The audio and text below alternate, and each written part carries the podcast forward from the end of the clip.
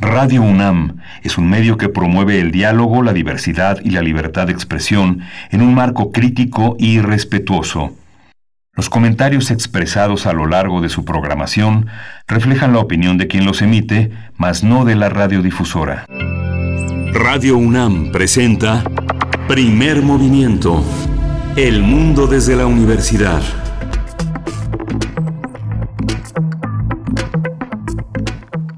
Bienvenidos, bienvenidas. Hoy es lunes 14 de septiembre de 2020. Son las 7 con 4 minutos de la mañana en la hora del centro del país. Estamos en primer movimiento. Transmitimos a través del 96.1 de FM, del 860 de AM y también nos encontramos en www.radio.unam.mx Muchas gracias por estar aquí en las frecuencias universitarias. Yo soy Berenice Camacho y hoy comparto la conducción con mi compañera Deyanira Morán. Ella es titular de Prisma RU, que bueno, nos hace de verdad un, gran favor de estar aquí tan temprano, hacer este esfuerzo, cubrir a nuestro compañero Miguel Ángel Quemain, que se encuentra en su último día de vacaciones. Así es que, Deyanira, querida mía, muchas gracias por, por estar aquí. Bienvenida. Berenice Camacho, Bere, ¿cómo estás? Pues muchas gracias, gracias por esta calurosa bienvenida. Siempre es un placer trabajar con el equipo de Primer Movimiento. Le mandamos saludos, por supuesto, también a Miguel Ángel Quemain. Y pues sí, aquí estaremos al frente de estos micrófonos compartiendo contigo y con toda la audiencia que seguramente muchos de ellos ya están escuchándonos. Les enviamos muchos saludos, saludos al equipo. Pues aquí estaremos, Bere. Así es, aquí estaremos de 7 a 10 de la mañana a través pues de estas frecuencias universitarias y no solo de estas, sino también nos reunimos en esta hora, a lo largo de esta hora, eh, con la Universidad eh, de Chihuahua, con la Autónoma de Chihuahua, Radio Universidad. Por allá mm, nos alojamos en las 5.3 del 106.9 y el 105.7. Gracias por eh, permitirnos llegar allá. Es siempre un gusto hacer comunidad a través de las radios universitarias. Así es que bueno, vamos a estar con ustedes durante la siguiente hora a través de esas frecuencias de 6 a 7 de la mañana. Por allá es muy tempranito, hora de Chihuahua. Son las 6 con 6 de la mañana. Así es que también un saludo y bienvenidos si nos escuchan desde Chihuahua o donde sea que nos estén escuchando. Si lo hacen de manera virtual, bueno, también es un gusto poder estar con ustedes esta mañana. Y pues bueno, hoy vamos a tener un inicio de ciencia. Vamos a hablar de este, este descubrimiento de la detección del SARS-CoV-2 eh, realizar las pruebas de detección del SARS-CoV-2 a través de la saliva. Vamos a hablarlo con Susana López Charretón. Ella es doctora en virología e investigadora del Instituto de Biotecnología de la UNAM. Así es, y también, pues después tendremos las singularidades tecnológicas y TICs con el tema violencia en línea contra las mujeres. Este tema lo abordaremos hoy con la maestra Irene Soria Guzmán, quien es representante de Creative Commons México, académica, diseñadora y activista de la cultura libre. Después, hacia la segunda hora, tendremos en nuestra nota nacional una charla acerca del conflicto del agua en la presa de la Boquilla en Chihuahua. Por este acuerdo firmado pues en 1944 con Estados Unidos, este acuerdo internacional. Está en comunicación por la Universidad Autónoma de Chihuahua precisamente. Y pues bueno, mucho que hablar eh, a lo largo de estos años, conflictos por ese tratado pues han existido, así es que vamos a ver de qué se trata en este punto preciso y cuáles son los antecedentes de este conflicto que se da en Chihuahua, en la presa de la Boquilla. Y posteriormente entraremos a la nota internacional. No hay que perder de vista este conflicto que ha escalado y que está en marcha, además está en desarrollo, qué puede suceder allá en Bielorrusia, un conflicto político, eh, con la maestra Alma Rosa Amadores, con quien conversaremos. Ella es profesora del Centro de Relaciones Internacionales de la Facultad de Ciencias Políticas y Sociales de la UNAM, un eh, tema muy interesante por todo lo que implica también la eh, movilización social. Por supuesto. Y bueno, después llegará la poesía necesaria. En esta ocasión la propuesta es de mi compañera de, Yanira Morán. Así es que bueno, atentos a lo que nos pueda compartir esta mañana en la poesía necesaria, querida de ella. Claro que sí, también tendremos poesía, por supuesto, y ya les compartiremos el poema y la música más adelante. Por supuesto, y después hacia la tercera hora de nuestra mesa de esta mañana de lunes, el proyecto Dignificando la Memoria, un proyecto eh, que, les, que les comentamos, eh, que será interesante poder charlar al respecto, eh, un, un, proyecto que aborda también la memoria de las personas desaparecidas en nuestro país. Bueno, vamos a conversarlo con Edgar Cortés, él es defensor de derechos humanos, ha estado con nosotros en distintas ocasiones, es investigador del Instituto México de Derechos Humanos y Democracia. Así es que este tema para la mesa del día del día de hoy. Así es, y ya para, para cerrar el programa tendremos aquí a eh, la maestra Clementina Quigua, que pues ella es bióloga, doctora en ciencias por la Facultad de Ciencias de la UNAM y abordará con nosotros el tema de mosquitos y dengue dentro de Biosfera en Equilibrio.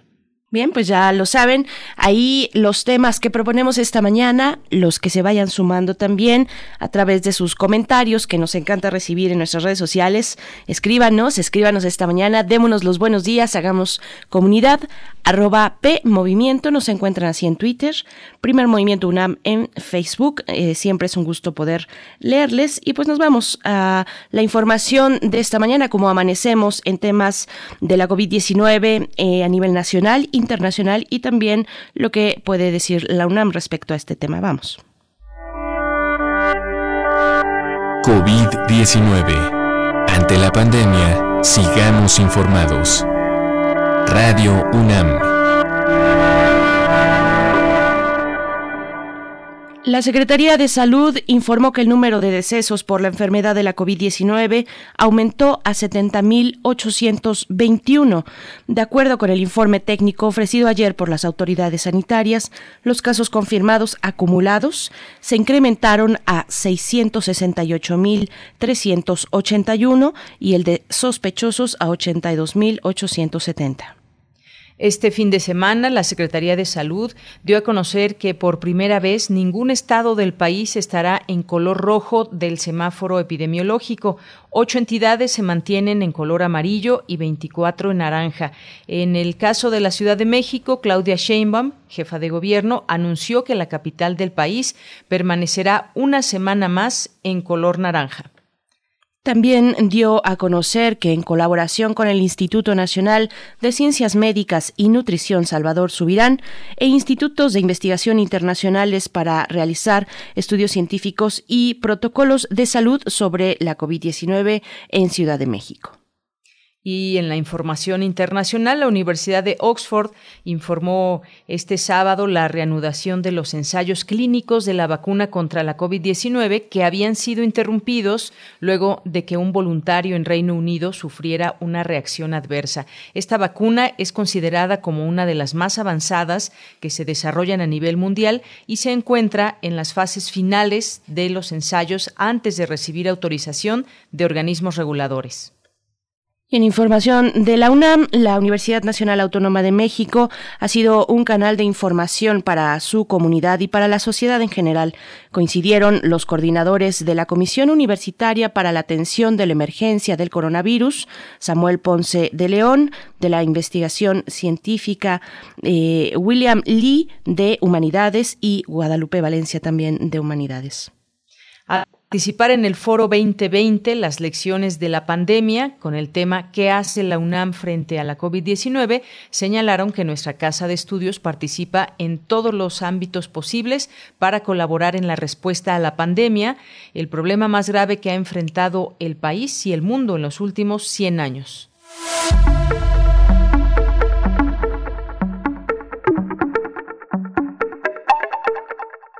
Vamos con nuestra recomendación cultural para esta mañana de lunes. La Dirección General de Música de la UNAM continúa con sus laboratorios sonoros. Este lunes, Música UNAM invita a escuchar la selección a cargo del violonchelista Rafael Sánchez Guevara. Este playlist lo se puede disfrutar a través de su página de YouTube y también en su cuenta de Spotify. Los pueden encontrar así, dirección eh, mm, Música UNAM. Música UNAM es precisamente la forma en la que nos acercamos a estas plataformas eh, digitales para poder escuchar los laboratorios sonoros que continúan y han estado durante toda esta pandemia, todo este momento de encierro. Es la manera de eh, acercarnos, hacer comunidad a través de la música. Y pues bueno, vamos a ir precisamente con algo mm, de música, algo que podemos escuchar esta mañana. Recuerden, están nuestras redes sociales para poder hacer comunidad. Esto está a cargo de Calypso Rose y la canción es Calypso Blues.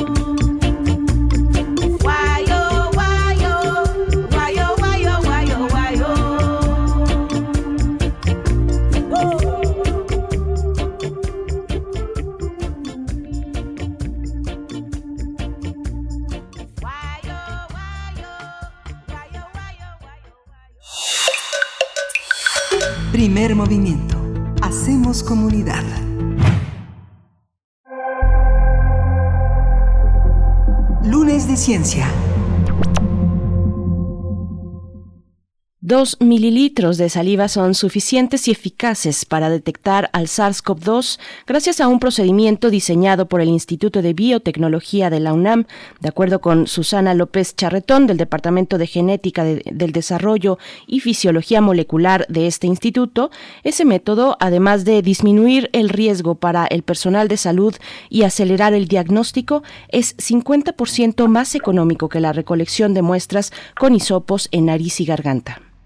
Además, con este procedimiento se puede realizar la autotoma, con lo que se ahorran insumos y el procesamiento puede ser más rápido. Sin embargo, la doctora Susana López Charretón aclaró que la prueba principal para detectar el virus es el RT-PCR.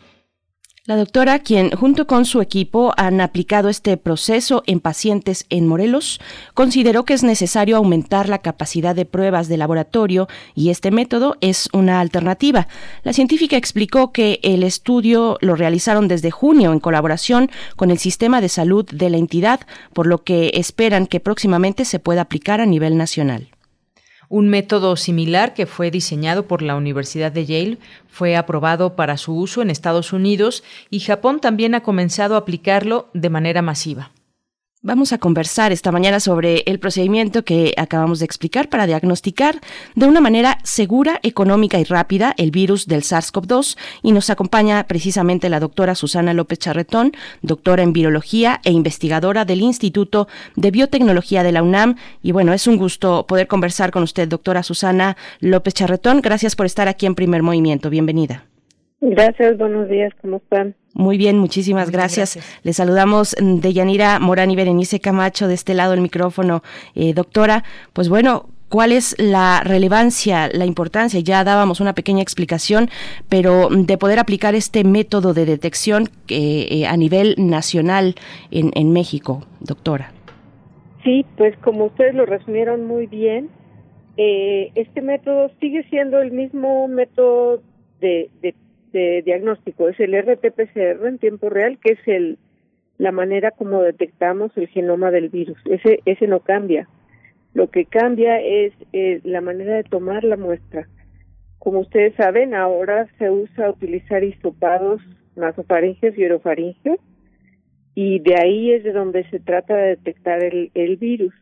El problema es que esos hisopos, como se usan a nivel mundial, se han escaseado muchísimo y son caros.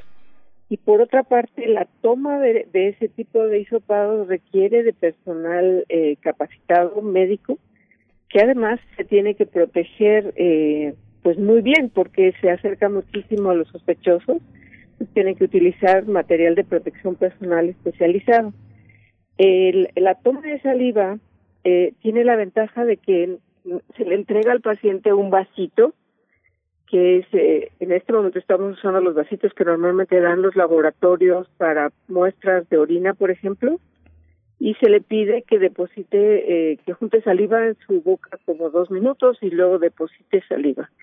Dos mililitros más o menos es la cantidad que necesitamos y eso, eh, pues, nos evita todo lo que les acabo de eh, platicar, ¿no? No necesitamos hisopos y el personal médico que asiste en esta operación, digamos, simplemente le da el vasito al paciente y después se recibe el vasito ya cerrado, lo desinfecta y lo manda al laboratorio para su estudio.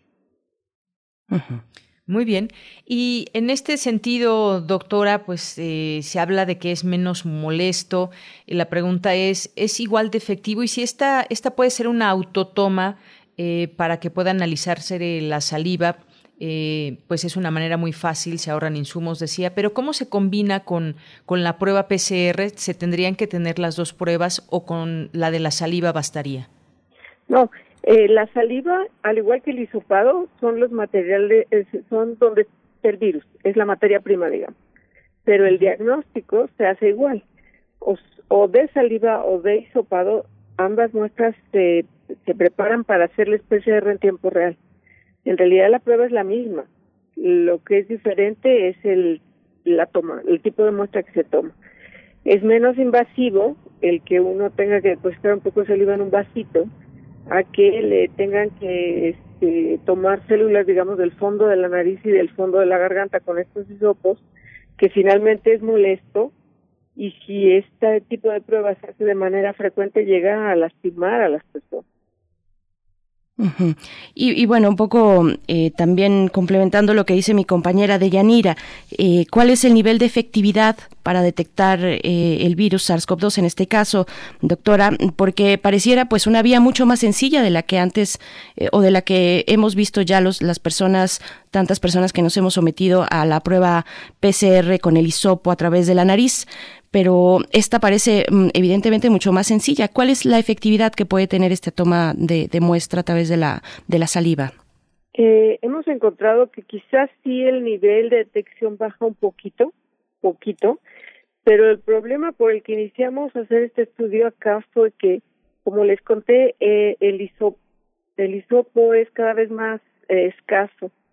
Y entonces, para la, la toma, digamos, eh, obligatoria es dos hisopados, uno de nariz y uno de garganta, pero dada la escasez de hisopos y la dificultad en conseguir también el material de protección personal para el, para el equipo médico, han hecho que eh, solo se use un hisopado de la garganta, que es menos bueno que el de la nariz y es mucho menos eh, bueno, digamos, que la saliva, justo porque se disminuye la carga viral al solo tomar una muestra y como el personal que toma la muestra cada vez tiene más miedo, esa es la realidad. Eh, no se toman con la suficiente, digamos, este, efectividad. Entonces, por eso hicimos el estudio. Justamente lo que hicimos fue analizar muestras de hisopado y saliva de 250 pacientes que nos hicieron favor de darnos eh, pues el hisopado y la muestra de saliva y las comparamos y ahí fue donde nos dimos cuenta que ha bajado mucho la calidad, por decir así, de los hisopados, justo porque se están tomando menos bien o se está tomando solo uno. En ese caso, la saliva ha resultado mucho más eh, efectiva. Muy bien, doctora.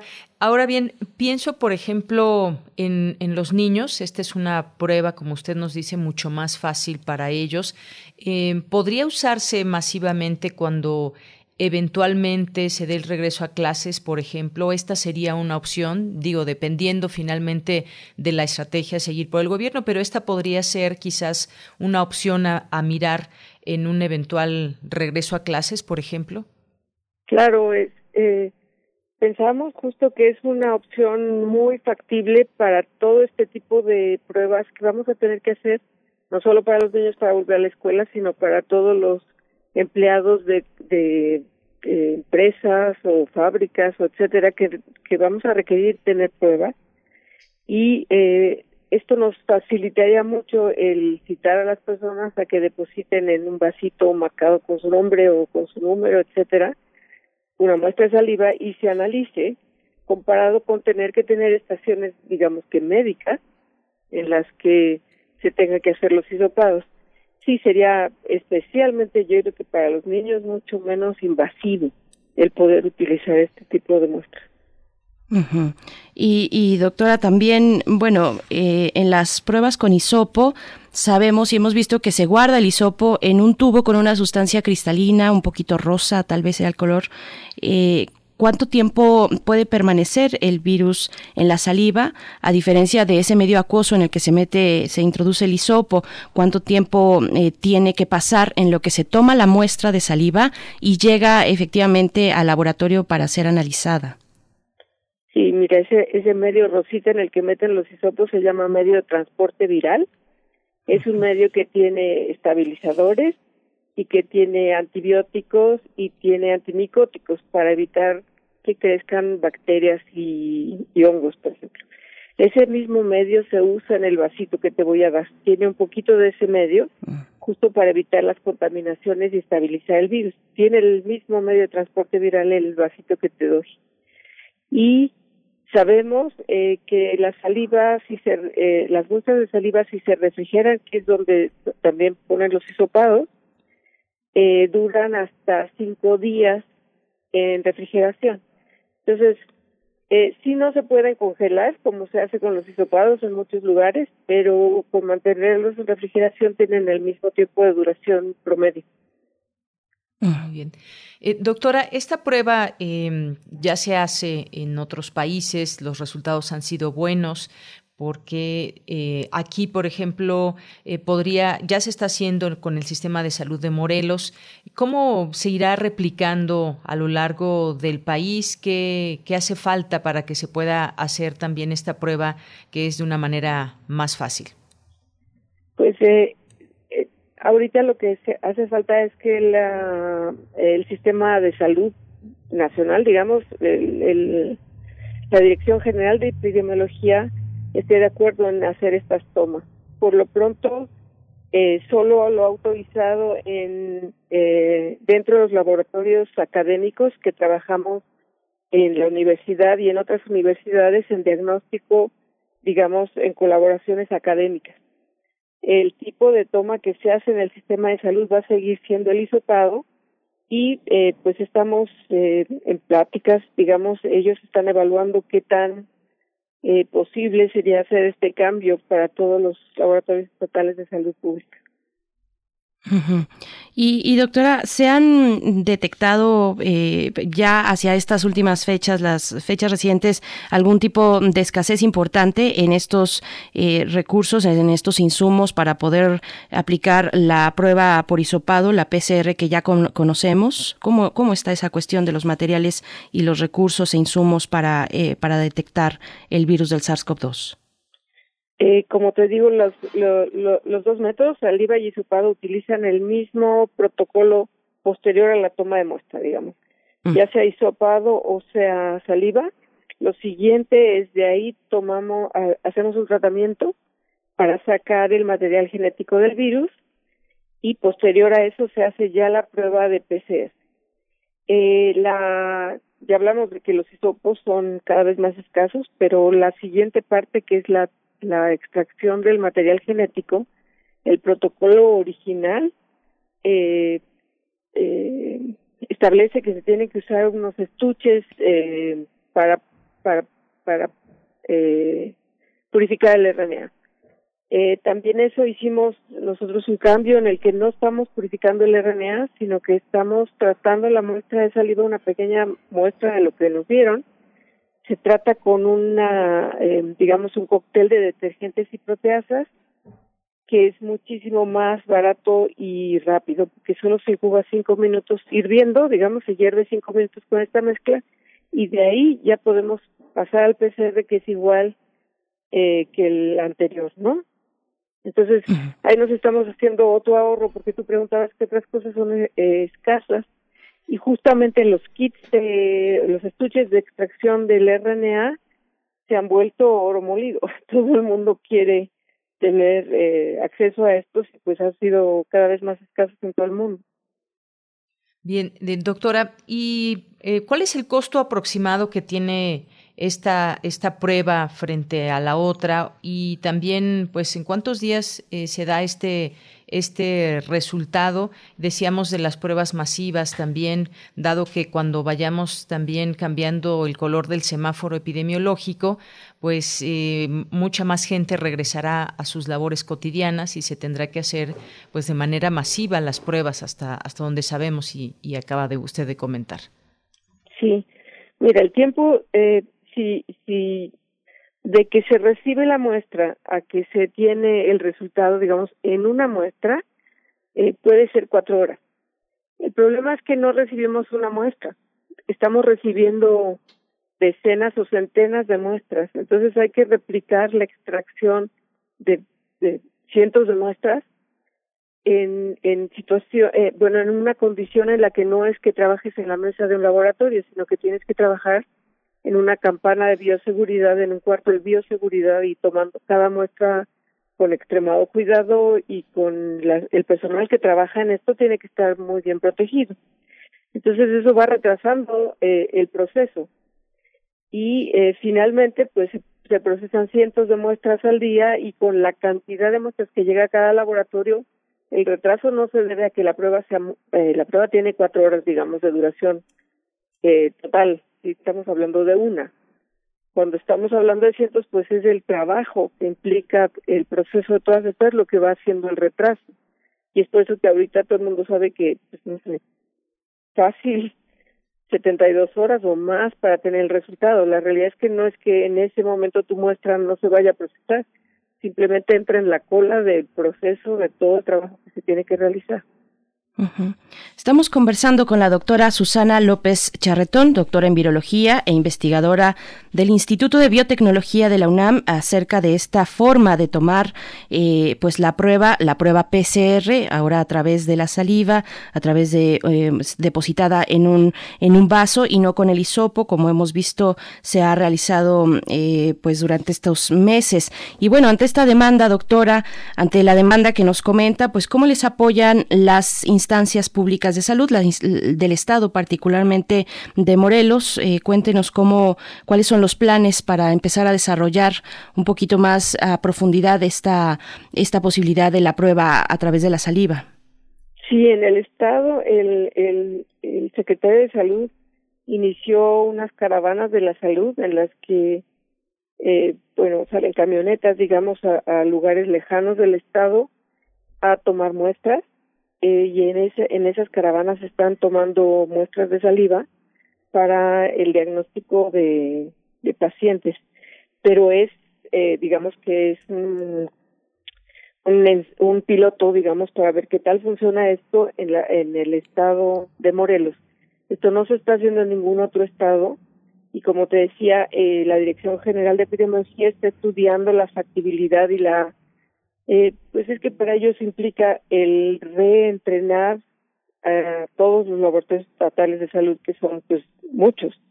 Entonces, simplemente siguen estudiando qué tan factible va, ya va a poder hacer este cambio. Pero en Morelos, el, el secretario de Salud, el doctor Cantú, decidió pues tomar esta, eh, pues eh, facilitarnos la posibilidad de hacer este piloto. Muy bien. Eh, y doctora, también en este sentido, pues se trabaja en el diseño de una prueba diagnóstica eh, serológica que permite identificar a quienes ya estuvieron infectados pero fueron asintomáticos. No sé si tenga que ver con esta misma prueba o es también eh, parte de otro trabajo, porque muchas veces hay personas que quizás ya tuvieron el, el, virus, pero no mostraron ningún síntoma, lo cual los vuelve asintomáticos, pero pues qué tan importante también es que se identifique a quienes ya estuvieron infectados. Sí, eh, como tú como tú dices, son dos pruebas diferentes. Una es la de PCR que me permite ver que tienes el virus, que estás en ese momento cursando con enfermedad o no, pero sí con la infección, que el virus está presente en, en, en tu cuerpo, digamos. Y la otra eh, es, es una prueba serológica en la que podemos ver si tu cuerpo, tu organismo ya estuvo expuesto al virus y hizo anticuerpos contra el virus. Esas son las pruebas serológicas. Y lo que dicen esas pruebas es ya estuviste expuesto al virus. No es que estés enfermo, estuviste. El problema de estas pruebas es que a medida que ha ido avanzando, digamos que este problema en todo el mundo, se ha encontrado que no todas las personas que han estado expuestas al virus hacen anticuerpos. Por alguna extraña razón, hay una gran variabilidad en la eh, pues cantidad de anticuerpos contra el virus que hacen las personas a pesar de todas estar infectadas. Entonces, eh, pues esto ha alentado un poco el progreso de esas pruebas serológicas porque eh, inicialmente se pensó que las personas que salieran positivas en la prueba de que ya tuvieron anticuerpos, digo, de que ya tuvieron exposición al virus y ya hicieron anticuerpos, pues en realidad ya eran eh, libres, digamos, de otra infección, ¿no? Ahora encontramos que personas que se les ha documentado haber estado infectadas no tienen tanto eh, tantos anticuerpos. Entonces, pues esto ya es un problema porque no podemos hacer un corte de sí o no.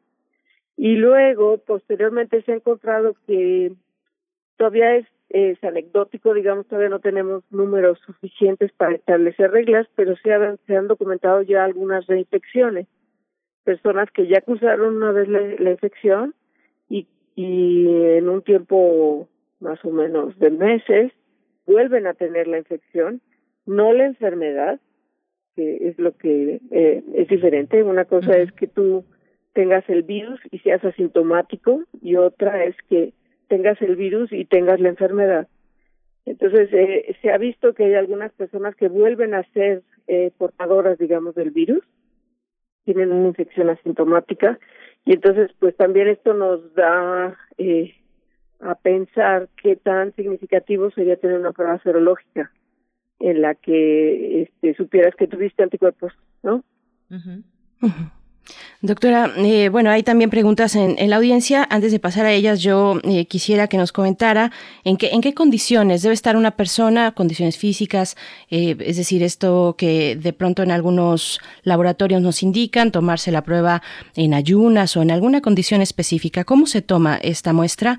Y eso por un lado, y, y quienes estén en necesidad de hacerlo, ¿cómo, ¿cómo acercarse? Está el Instituto de Biotecnología pues evidentemente es un instituto, no es un laboratorio público o abierto, sino un instituto es público porque es a través de la UNAM, pero es de investigación.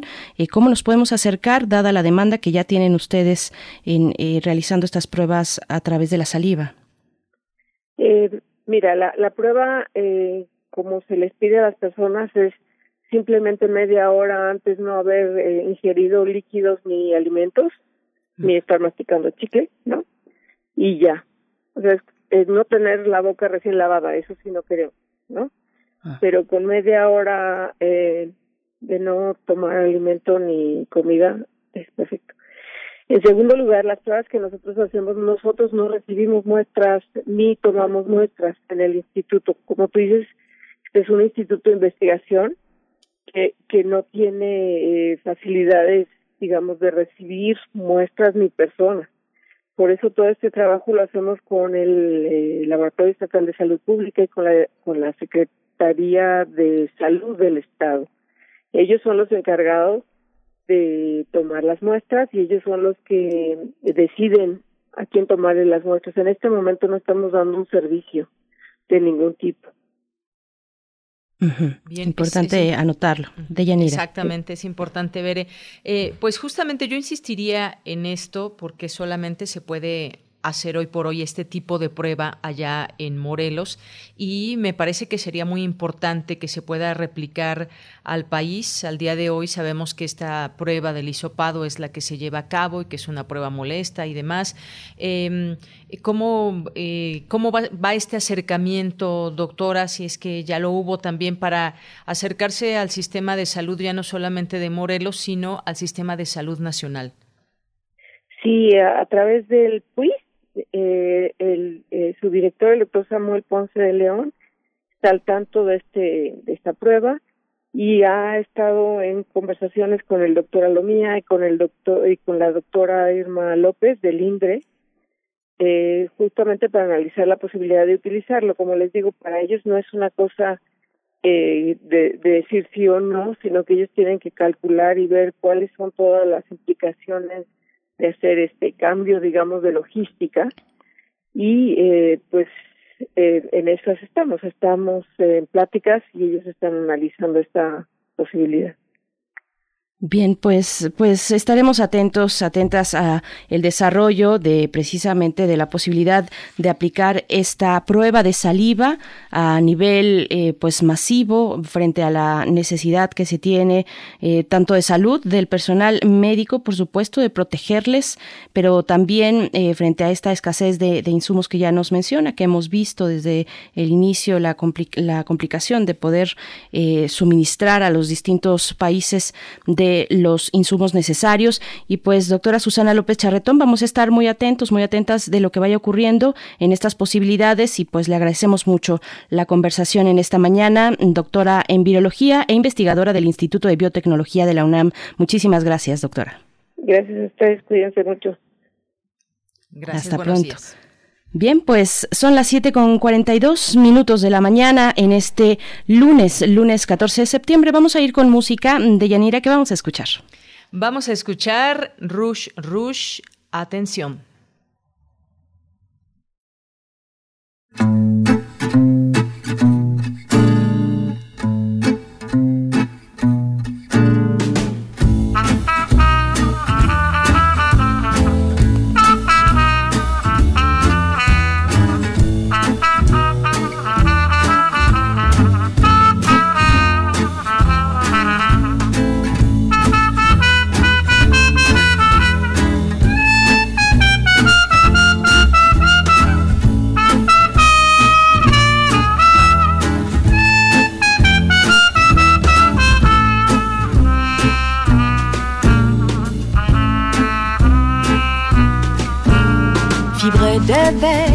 Je ne sais vibrer qu'en paratonnerre, je suis condamné à l'éclair, la foudre éphémère, car si l'on m'aime, l'on doit me consumer, mais demain, oui demain, j'en fais le serment. J'ouvrirai les yeux, mes deux yeux tout en grand, sur un bel homme, un bel amant, qui laissera ma vie sauf tout en m'aimant.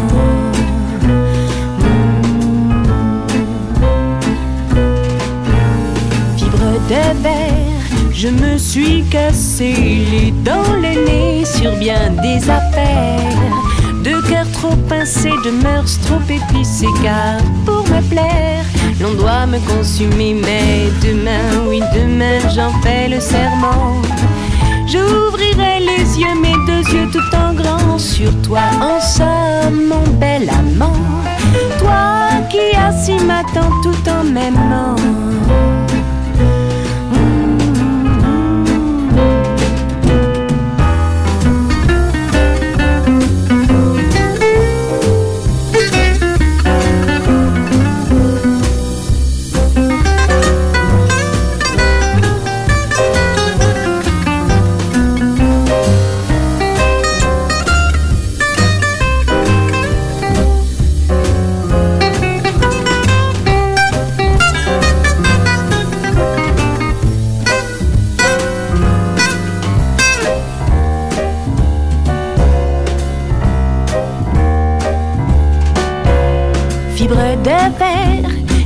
Suis allumé sans un éclair, sans même un brasier. Juste une lueur à mon intérieur. Ta chaleur a su trouver mon cœur, mais demain, oui, demain.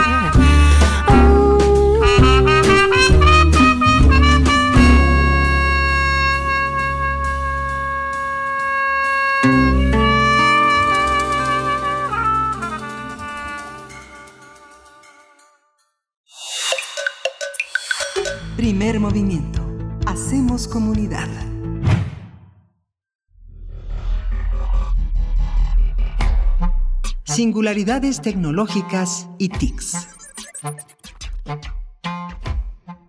Y ya se encuentra en la línea, ya nos acompaña la maestra Irene Soria Guzmán.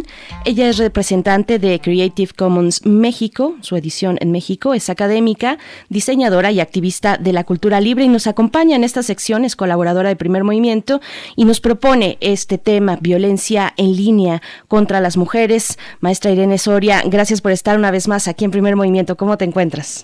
Hola, ¿qué tal? Muy buenos días. Bien, bien. Aquí madrugando. ¿Cómo están ustedes, Denise, Yanira? Muy bien, muchas gracias. Qué bueno, qué bueno. Te pusimos a madrugar, eh, querida, querida Irene Soria. no, eh, te agradecemos. Te agradecemos el esfuerzo y bueno, un tema muy importante, muy relevante, no solamente en estos momentos donde hay una efervescencia de eh, pues los movimientos eh, de, mujeres en, el país y en muchos lugares también, eh, sino, sino que pues ya es un tema que hemos visto desde hace mucho tiempo, con qué, de qué manera se recrudece en estos momentos de pandemia y de protesta, pues sería interesante también saberlo, pero es la violencia en línea contra las mujeres. Te escuchamos.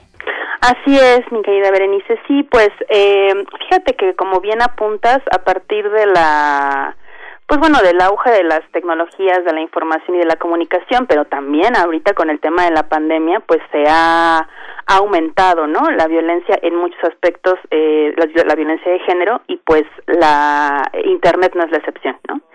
Entonces, eh, pues justamente también el, algunas organizaciones como APC le ha llamado también violencia contra las mujeres relacionada con la tecnología, ¿no?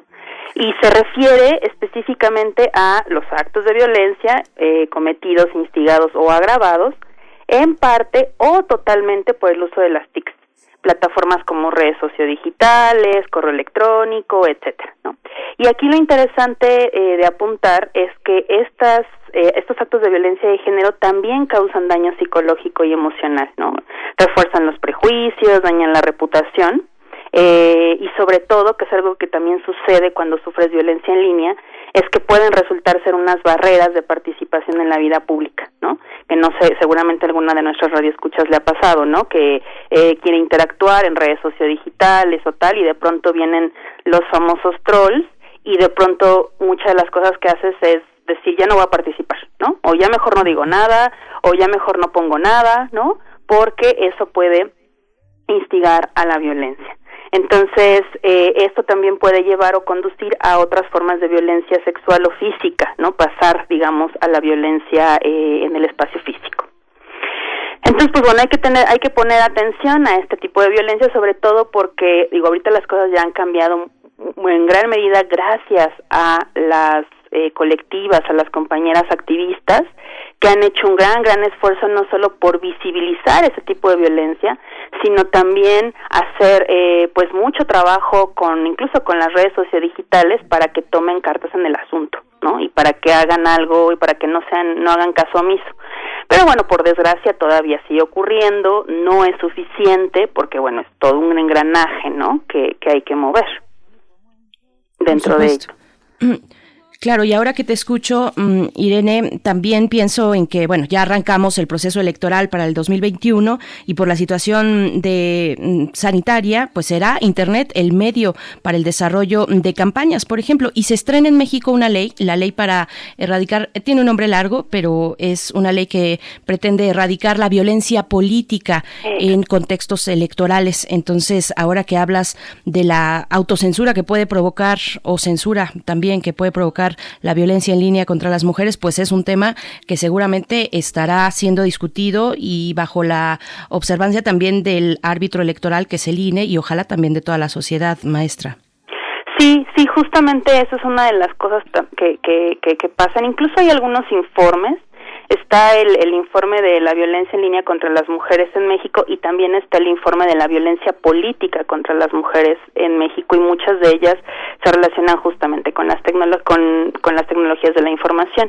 Aquí, por ejemplo, eh, cabe la pena resaltar, eh, eh, mencionar que particularmente la violencia en línea contra las mujeres tiene pues características también específicas, ¿no? Digo, por desgracia, a ver, acá todos somos susceptibles a tener violencia, tanto eh, de manera física como en lo virtual, ¿no?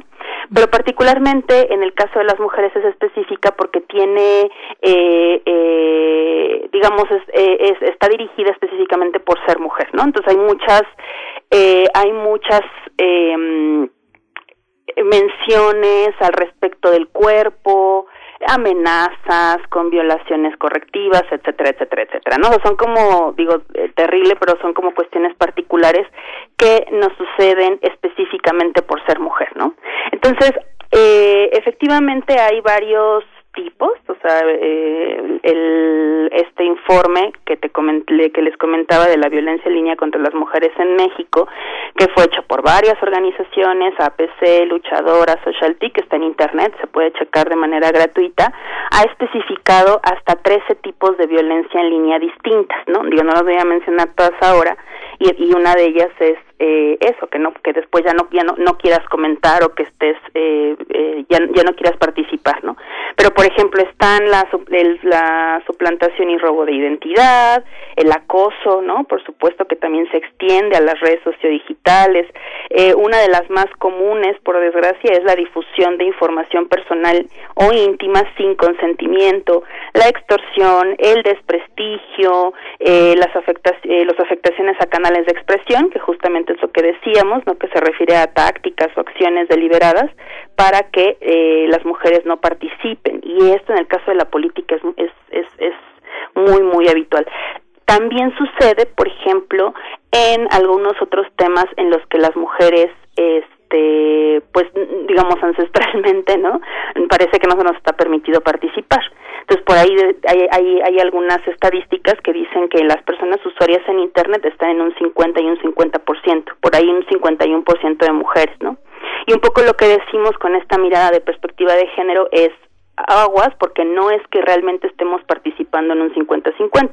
Sucede que cuando las mujeres comentan, por ejemplo, en redes sociodigitales, en temas que parece que no les son permitidos como política o los deportes, ¿no? Que eso también pasa muchísimo.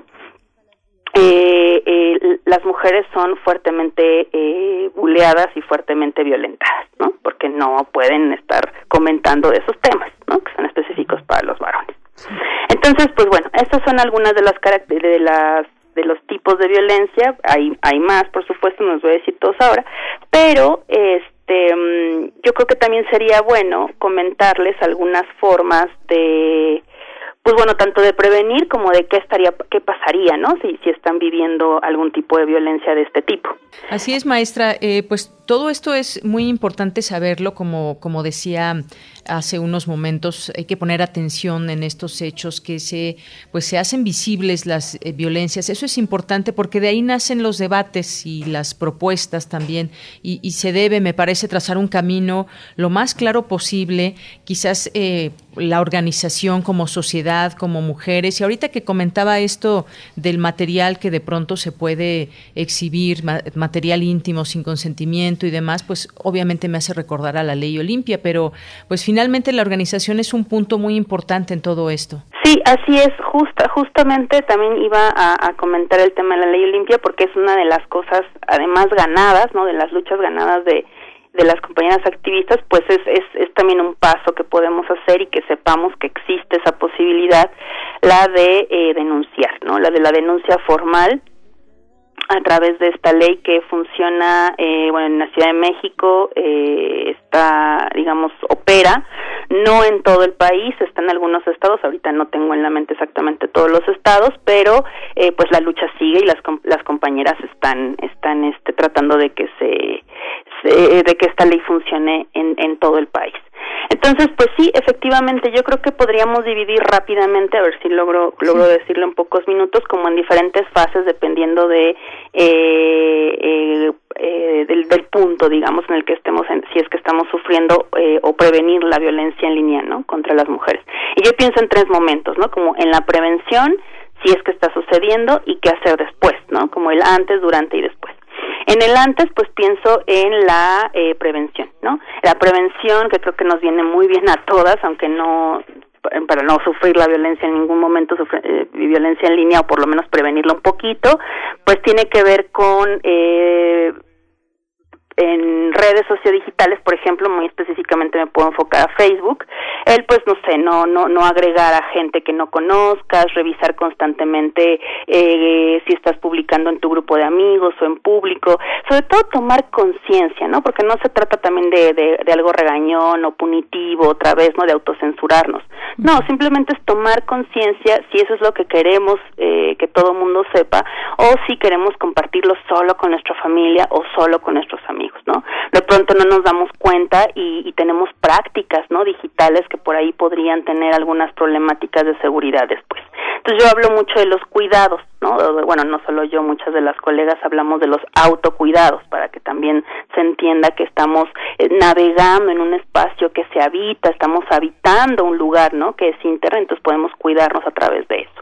Entonces, revisar nuestros niveles de privacidad en las redes sociodigitales, si queremos qué es lo que se sepa, este y sobre todo pues también podemos diversificar cuentas si es que utilizamos este pues perfiles diversos en internet no en el durante es decir si por desgracia ya estamos sufriendo algún tipo de violencia de género pues bien aparece una obviedad pero de pronto guardar la calma es importante, ¿no? O sea, respirar, guardar la calma, saber que sí estamos sufriendo un tipo de violencia, sentir, es decir, saber que, que eso que estamos sintiendo en el cuerpo, digamos, es algo real, ¿no? Incluso eso es un lema que ha tenido muchas colegas en su movimiento, la violencia virtual es real, eh, e identificarla, ¿no? Una vez que la identifiquemos, eh, fíjate que, que, curioso, la idea es, es, es, tener acciones en lo físico, es decir, buscar una red de apoyo, hablarlo con amigas, familiares, este, madres, tías, ¿no? O sea, porque muchas mujeres empiezan a sentirse culpables y no lo mencionan, sobre todo cuando estamos hablando de la difusión de información personal íntima o, sin, o, sin consentimiento, que gran parte de, de estas eh, violencias son hechas por personas cercanas, ¿no? Novios, exnovios, este, familiares, etcétera, ¿no? Con este tipo de extorsión.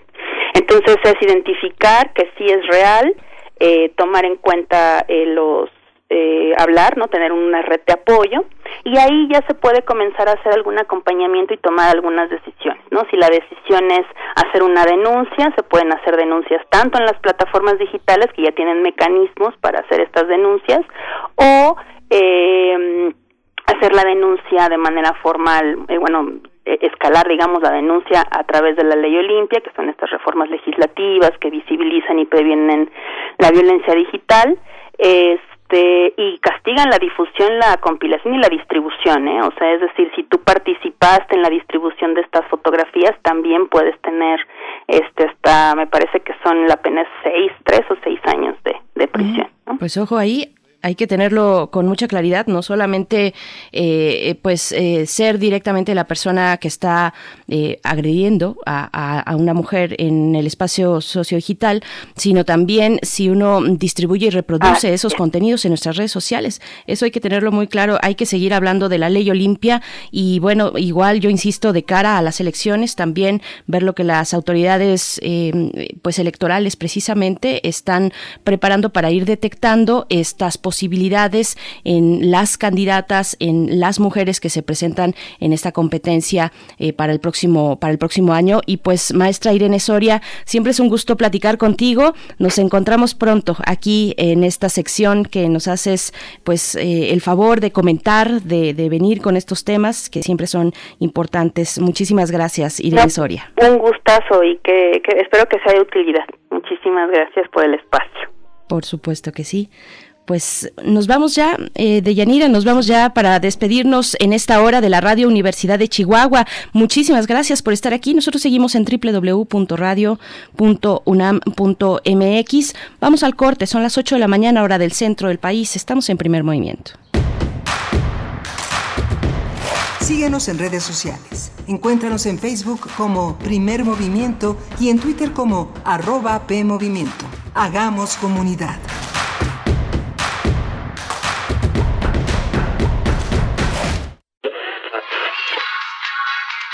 Dijeron que el video mataría a la estrella de radio. Pero no fue así. Tenemos casi 23.000 audios disponibles en nuestro podcast. Conoce nuestras series, radioteatros, barras, adaptaciones y otras joyas radiofónicas del pasado en www.radiopodcast.unam.mx. Disfruta a toda hora Radio UNAM. Experiencia sonora. Hay historias de mexicanas y mexicanos que lucharon por nuestro país. Historias que llevamos en la sangre y nos dan identidad. Pero el pasado no debe limitar nuestro presente y tampoco condicionar un mejor futuro. Hoy estamos frente a una crisis que nos exige el valor de unirnos de nuevo para salvar nuestra tierra y garantizar nuestra libertad. Te necesitamos para hacer un nuevo trato por nuestro futuro. Iniciemos juntas y juntos la evolución mexicana. Movimiento Ciudadano. Yo lo tenía todo. Familia, trabajo, amigos. Hacía doble turno en la chamba y me sentía cansado. Pero un día me ofrecieron droga. Me dijeron que no pasaba nada, que la podía controlar. Y no fue así. Fue mi perdición. Me volví su esclavo. Perdí la batalla y lo perdí todo. Hasta el perro se fue. No pierdas tu libertad ni tu salud. En el mundo de las drogas no hay final feliz.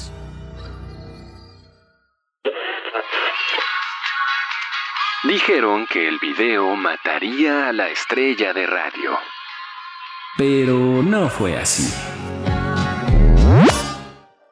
Tenemos casi 23.000 audios disponibles en nuestro podcast. Conoce nuestras series, radioteatros, barras, adaptaciones y otras joyas radiofónicas del pasado en www.radiopodcast.unam.mx. Disfruta a toda hora Radio UNAM. Experiencia sonora.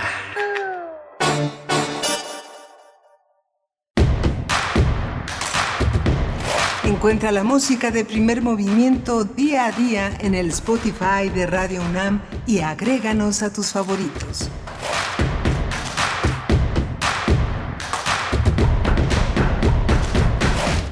Estamos ya de vuelta en primer movimiento. Bienvenidos, bienvenidas a esta segunda hora de transmisión.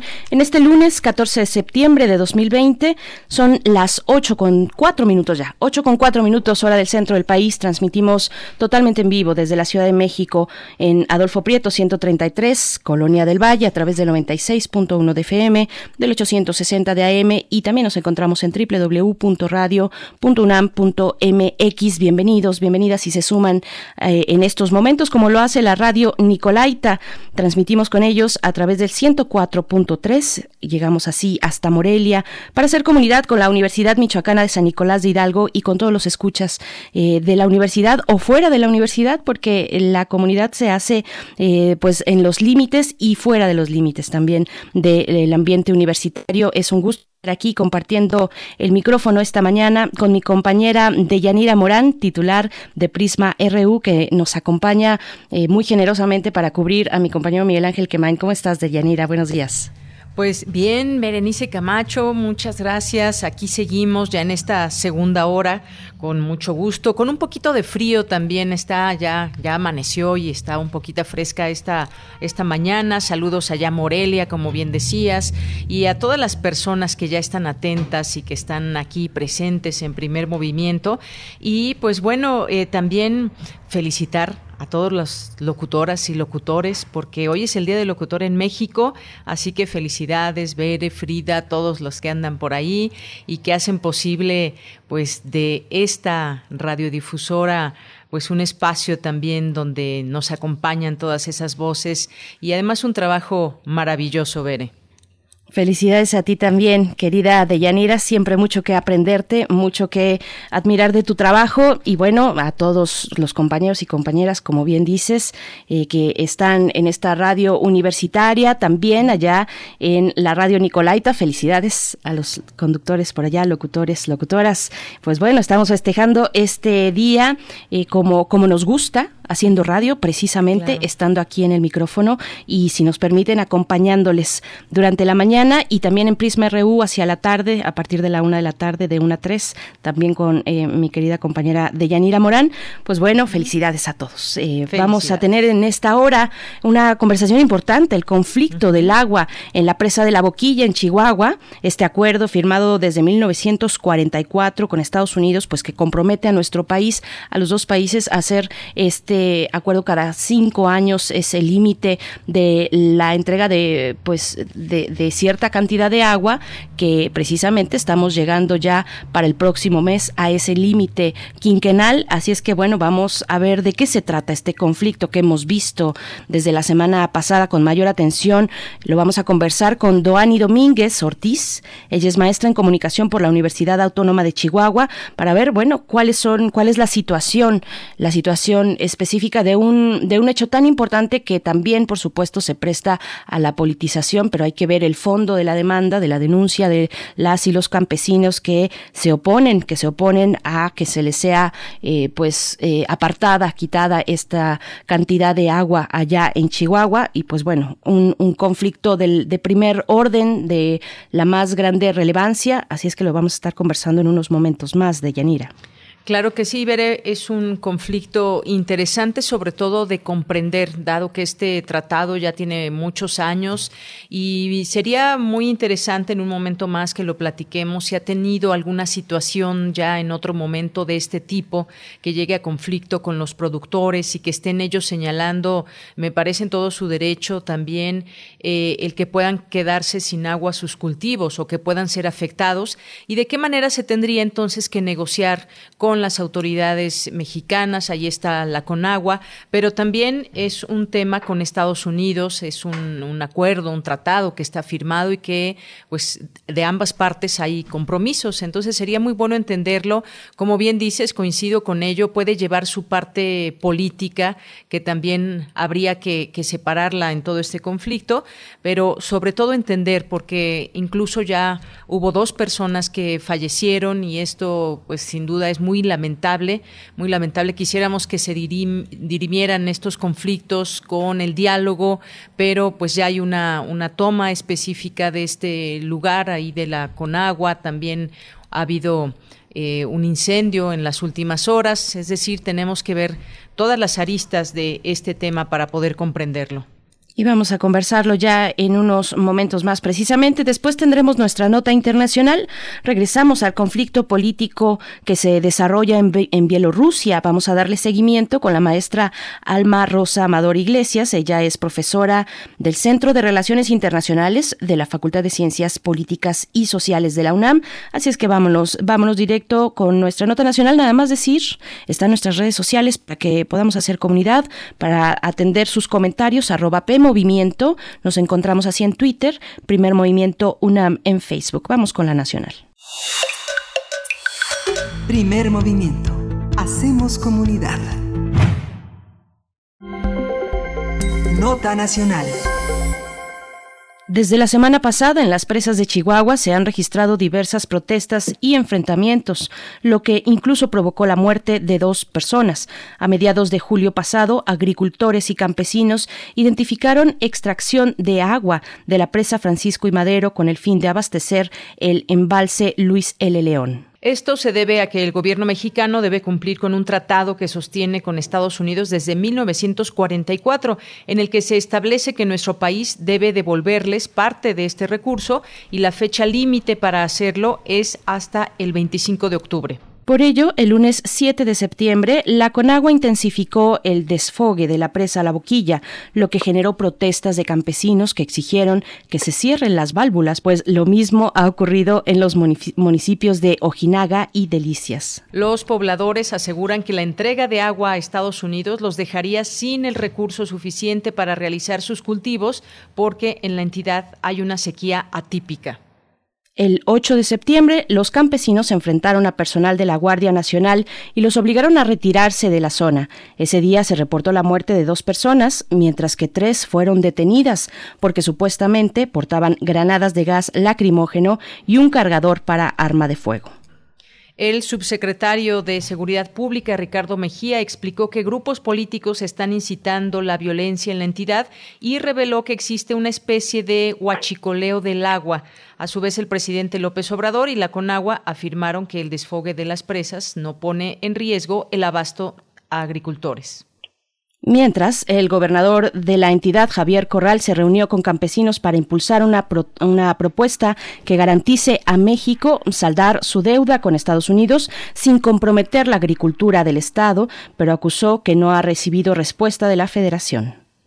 Tendremos una conversación sobre el conflicto por el agua en Chihuahua y el acuerdo firmado con Estados Unidos en 1944. Este día nos acompaña, como ya decías, Bere Doani Domínguez Ortiz, que es maestra en comunicación por la Universidad Autónoma de Chihuahua. Es conductora titular del noticiario vespertino radial y televisivo de GRD Multimedia. ¿Qué tal, maestra? Bienvenida a este espacio de primer movimiento. Muy buenos días. Muy buenos días, muchas gracias por esta comunicación y por sobre todo darle voz a un conflicto que justamente esta madrugada tuvo un giro interesante. Dani Domínguez Ortiz, bueno, maestra, es un conflicto con una historia que llega a este punto, es una historia que se puede detectar por lo menos desde 1944, se firmó en ese año y, obliga tanto a Estados Unidos como a México a una colaboración en torno al agua. Es un tema ya suficientemente relevante que pues en estas semanas hemos visto se ha elevado hacia la protesta de campesinos, de agricultores.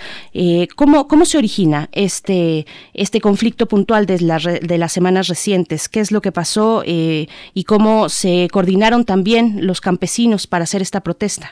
Esta protesta, claro, mira, Berenice y Yanira, la cosa es, desde 1944 viene cada año eh, especificado en este Tratado de Agua Internacional una un cumplimiento de 431 metros cúbicos de agua, millones de metros cúbicos de agua, que se tienen que ceder a Estados Unidos, mientras que Estados Unidos regresa también por los mismos cauces de los ríos 1.850 millones de metros cúbicos. Es decir, México recibe cuatro veces lo que envía a Estados Unidos en este tratado de 1944. Esto no lo, lo, hablamos como tratado, hablamos mucho de que se debe agua, pero no es que se deba, es que son acuerdos de tránsito de agua, por más extraño que parezca, así es como lo tenemos que tomar, porque pues el agua es un bien eh, irreemplazable que al estudiar o al entender que iba a haber un conflicto hace muchísimos años estos más de 76 años ambos países decidieron ponerse de acuerdo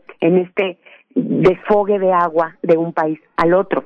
De manera tal que así se ha venido realizando, repito, durante los últimos 76 años, pero en fechas recientes, pues Chihuahua, como ustedes saben, nos encontramos en la misma franja del desierto del Sahara, por poner una eh, un paralelismo, y somos un desierto. Y eh, usamos mucho esta frase que tiene que ver con que somos un desierto que brinda agua, porque a pesar de que el agua es propiedad de la nación, es Chihuahua quien tiene que dar esta agua los cauces para el río Bravo, el río Conchos, eh, previo que nos eh, que ha aparecido durante los últimos años conforme el cambio climático se ha ido eh, pues acentuando nos hace que la veta de agua sea cada vez más estrecha, más difícil. Y a pesar de que algunas de las presas que se han hecho por parte de la Federación acá en Chihuahua son posteriores al acuerdo, esas eh, presas, esa cantidad de agua sirve para precisamente pues la agricultura y la ganadería. Somos un estado precisamente ganadero y agricultor. En la región de las que estamos hablando, que son distritos de riego muy em, eh, tradicionales, el distrito 5, el 90 y el 113, por ejemplo, son distritos meramente agricultores de tradición de muchos años. Y a pesar de que el cambio climático ha hecho que esto se vaya complicando, porque cada vez hay menos agua, tenemos presas que están, eh, toda la base de la presa ya es lodo, y mm, eh, la cantidad de el asolve hace que la cantidad de agua que, cae dentro de la presa sea menor a la que se tiene pues registrada por Conagua y en todas las eh, instituciones que las han medido porque con tantos años se les ha ido olvidando que necesitan pues desasolvarlas y mantenimiento que no se les ha dado. Incluso que la misma estructura de las presas está comprometida cuando se le vacía demasiado la cantidad de agua, la misma estructura de la presa, pues se compromete. Todo eso está ocurriendo y son conscientes los agricultores chihuahuenses de estos distritos que son los que se encuentran en esta en este conflicto en este momento. ¿Qué ocurre? Eh, hay una serie de eh, no, no sabemos cómo llamar, no sabemos si son mentiras a medias o verdades malentendidas. Se dice que se emite una nota diplomática por parte de Estados Unidos, del consulado estadounidense para México, porque se adeuda, vaya, se ha quedado un quinquenio sin entregar agua. Esto se hace cada cinco años. El acuerdo de 1944 determina que esa cantidad que tenemos que pagar, los 300, 431 millones de metros cúbicos, se tienen que entregar en un periodo de cinco años. De manera tal que llevamos ya más de 30 ciclos de cinco años haciendo este intercambio de agua. El asunto es que se va por Chihuahua y regresa por eh, por Baja California y por el otro lado del país. Repito, Chihuahua no recibe beneficio directamente de esa agua. Eso es lo que ha llevado a que los campesinos digan, estamos en una situación muy comprometida para vaciar las eh, presas y cumplir con esta nota diplomática que a ciencia cierta nadie conoce, nadie ha visto Por otro lado, en el trabajo que hacemos todos los periodistas en Chihuahua, todos los reporteros, pues nos vimos a la tarea de tratar de encontrar en dónde se asienta esta no entrega de agua que debimos haber hecho el quinquenio pasado, que se dice que no se hizo y que por lo tanto urge dar este quinquenio, y no encontramos ni en el consulado, ni en eh, en las embajadas en ningún lado encontramos documentos que digan que se debe, por el contrario, lo que encontramos es que no se debe. Tengo las páginas que yo les voy a proporcionar, muchachas, para que ustedes puedan en la página, tanto en la embajada estadounidense como en la página de SILA, que es eh, el organismo internacional que se encarga de este tipo de, de seguimiento al cumplimiento de los acuerdos internacionales en materia de agua, no existe absolutamente nada que diga que México no ha cumplido con esta entrega de agua. Ergo, hace que todos los campesinos de esta región se organicen, porque además son campesinos muy distintos a los que podríamos estar acostumbrados a conocer en el centro o en el sur del país. Los campesinos acá en Chihuahua de estas regiones son campesinos organizados, son campesinos que como el agua es poca, tienen que administrarla muy bien. Aunque, ¿cuál es eh, esta posición que se tiene de manera federal de decir, bueno, es que son campesinos que eh, recorren muchísimos kilómetros, Chihuahua es el estado más grande del país, para poder llevar el agua hasta sus eh, cultivos. ¿Y cómo le han hecho? Bueno, pues se han encargado de hacer, nosotros casi no tenemos eh, cultivo de temporal, precisamente porque somos un desierto, casi el 90% del cultivo en Chihuahua es de riego, y los campesinos han invertido en ese riego porque si no, no tendrían cosecha. De manera tal que el temporal es muy, muy poco en el estado de Chihuahua, casi todo se debe al riego y cuando empiezan a abrir las eh, turbinas para que el agua vacíe las presas, entran en alarma no porque esté comprometido este ciclo agrícola 2020, sino porque el que se compromete es el ciclo del año que entra, 2021, en donde no sabemos si nos va a llover o no. Las autoridades dicen que sí, que no nos preocupemos, pero nosotros que vivimos en una en un estado donde hemos llegado a los 48, 49 grados centígrados, donde tenemos muy poca lluvia, hoy atípicamente ha llovido, pues claro que entran en pánico, el miedo es una de las cuestiones que más moviliza a, la gente y ha logrado juntar en estos días pasados hasta cinco mil campesinos. Llevamos meses, cerca de seis meses, que han ido reuniendo a las orillas de la presa y, lo que hemos, eh, lo que se ha encontrado de la respuesta federal es la Guardia Nacional bloqueando las presas para que no se detenga la apertura de las eh, compuertas de las eh, turbinas y esta agua vaya saliendo y se vayan vaciando las presas. Eh, ha sido este enfrentamiento, este encuentro entre la Guardia Nacional, entre los campesinos que intentan que se cierren y repito que hasta hace unas horas, muy pocas por cierto, la información no había cambiado, era la Guardia Nacional apostada cerca de los campesinos que han eh, realizado guardias una tras otra para no permitir que la Guardia Nacional se acerque una vez que lograron que se retirara y eh, poder tener las eh, compuertas lo más cerradas posible. Y gracias a que esta madrugada empezó a llover en Chihuahua, pues se llegó al acuerdo de cerrar las turbinas y llevan apenas unas cuantas horas cerradas. Pero en medio de todo este conflicto, que ya de por sí es bastante inexplicable qué deuda o qué pago o qué cumplimiento de agua se necesita con tanta urgencia cuando ustedes lo han dicho puntualmente teníamos hasta el veintitantos de octubre para poder cumplir con este plazo de agua y lo estamos haciendo desde hace varios meses previos.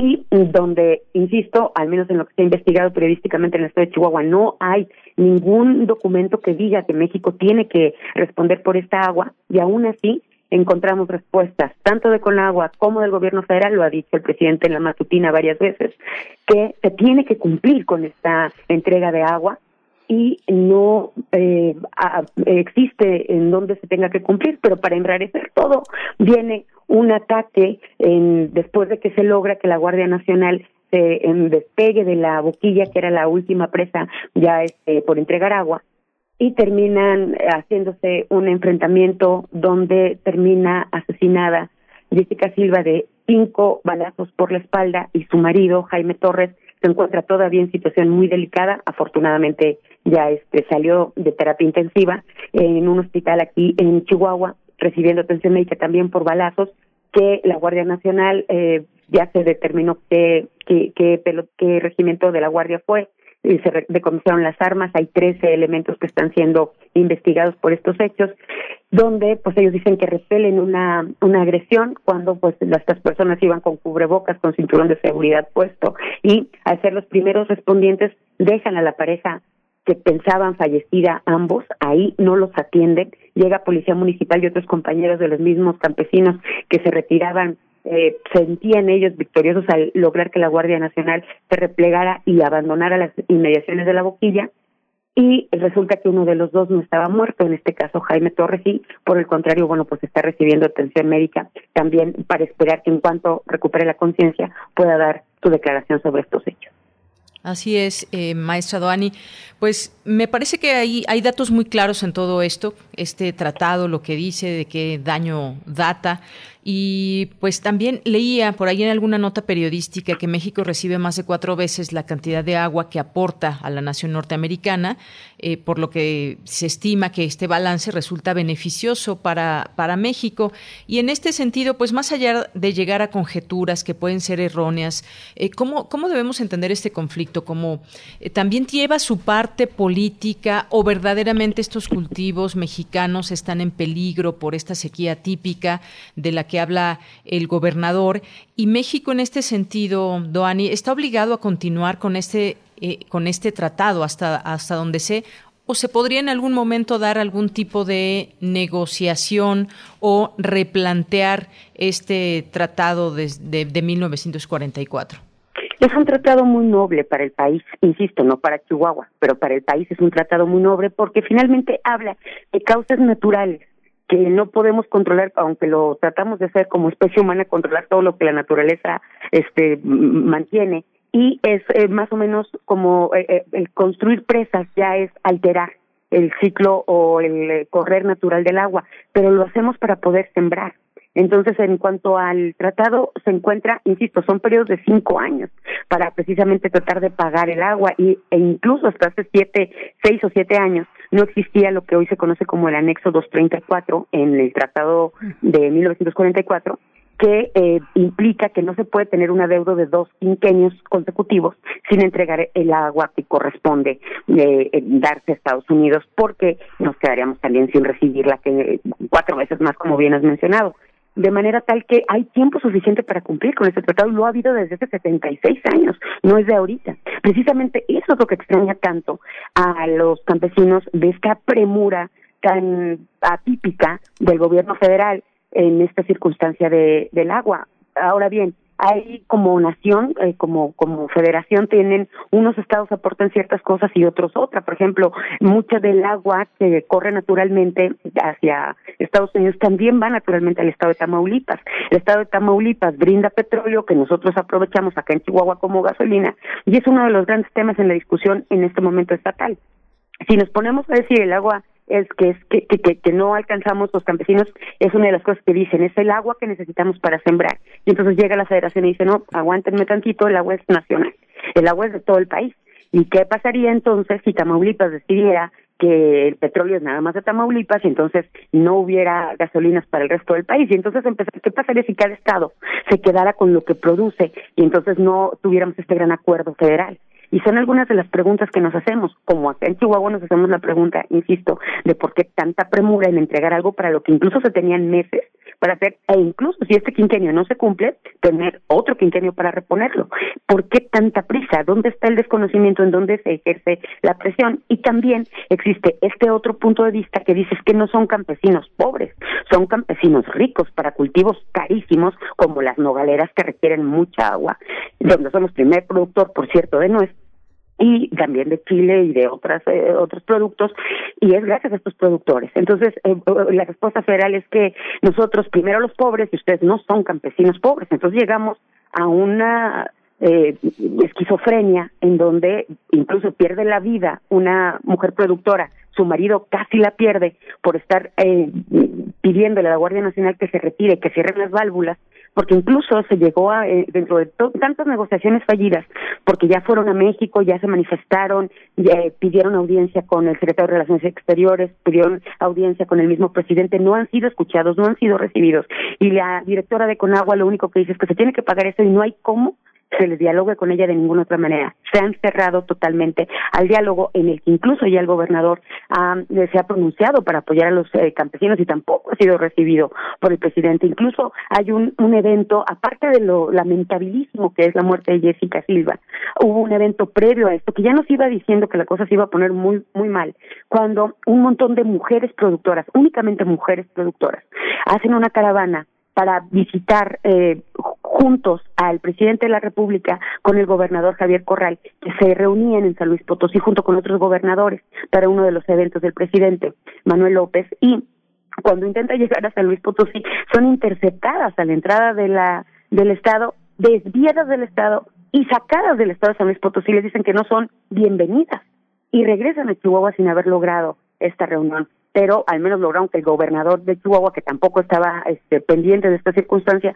lo estuviera y es lo único que esa reunión eh, brindó porque pues ya fueron autoridades de otro estado quienes no les permitieron llegar. Entonces la situación ha ido increciendo en esta circunstancia hasta llegar el día de hoy a esta buena noticia en cuanto a que se cedió por parte de las autoridades federales a cerrar las turbinas toda vez que el agua hizo que la gente pues se replegara de la de las inmediaciones de la boquilla y estamos a unas horas de saber en qué termina o cuál es la actualización de este tema. Por el momento, cuando me mencionan que si la circunstancia se ha vuelto política, eso es innegable. Primero porque ya empezó el periodo de elecciones federal y bueno, pues en el local no tarda en empezar porque estamos eh, de pie en el horizonte de eventos de la elección más grande de todos los tiempos en el país. Entonces son muchísimos los puestos a elección que se van a, dar y por lo tanto todos los actores políticos han salido de sus escritorios para apostarse en esta circunstancia de todos los partidos, incluso no nada más locales, sino también federales y allá en el estado. Incluso de otros estados han venido a ver qué está ocurriendo, presidentes, alcaldes que no tienen nada que ver con la región están ahorita pernoctando ahí o lo estaban hasta hace unas horas que se cerraron las turbinas haciendo pues eh, algunos dirían proselitismo la, la verdad es que pues como políticos se, se entiende que estén ahí, pero ha servido de gran excusa para que en las matutinas el presidente diga que este, esta circunstancia es una politiquería y no una situación de verdadero temor a que no exista agua suficiente para el ciclo agrícola del año que entra. Maestra Doani Domínguez Ortiz, una pregunta o un comentario de cierre. ¿Qué podemos esperar precisamente para esta semana? Incluso es un conflicto que está abierto, que está modificándose y cambiándose a lo largo de las horas. Así es que, ¿qué podemos esperar? ¿Qué dicen los campesinos? Y también si hay eh, alianzas en, el sentido político, que finalmente lo importante es lo que está ahí, abastecer para poder continuar el ciclo de la agricultura que se realiza en, en Chihuahua, en el estado hacia el próximo año, darle viabilidad, pero mm, también la cuestión política, como, como lo sabemos y como menciona mi compañera de Yanira, pues es importante. Hay alianzas con los políticos del Estado, con el gobernador. Eh, ¿Cómo está esta situación? Lo que hemos podido ver hasta el momento es que todos los partidos políticos, salvo el partido del gobierno federal, y, e incluso personas de ese partido se han manifestado, han ido a las inmediaciones, han tratado de dialogar hasta hace pocos días después del evento eh, dramático y trágico con la Guardia Nacional. Ya no vimos a nadie de Morena ahí, pero salvo ese partido, todos los demás están con esta misma causa que Chihuahua, eh, por el agua de Chihuahua, que tiene todos los hashtags que Fuerza Chihuahua. Hemos además este, en redes sociodigitales tenido el apoyo del resto del país, precisamente porque el conflicto está tan eh, revuelto, tan manoseado y tan poco claro qué es lo que pretende quién. Y sobre todo yo hago esta pregunta constantemente, ¿quién gana? Con esta situación de conflicto, porque la verdad es que todos perdemos, porque ni Estados Unidos está reclamando un agua que tiene que recibir por eh, los causas naturales que el acuerdo manifiesta, y si él no lo manifesta el acuerdo, la lógica del agua, eh, esa sería.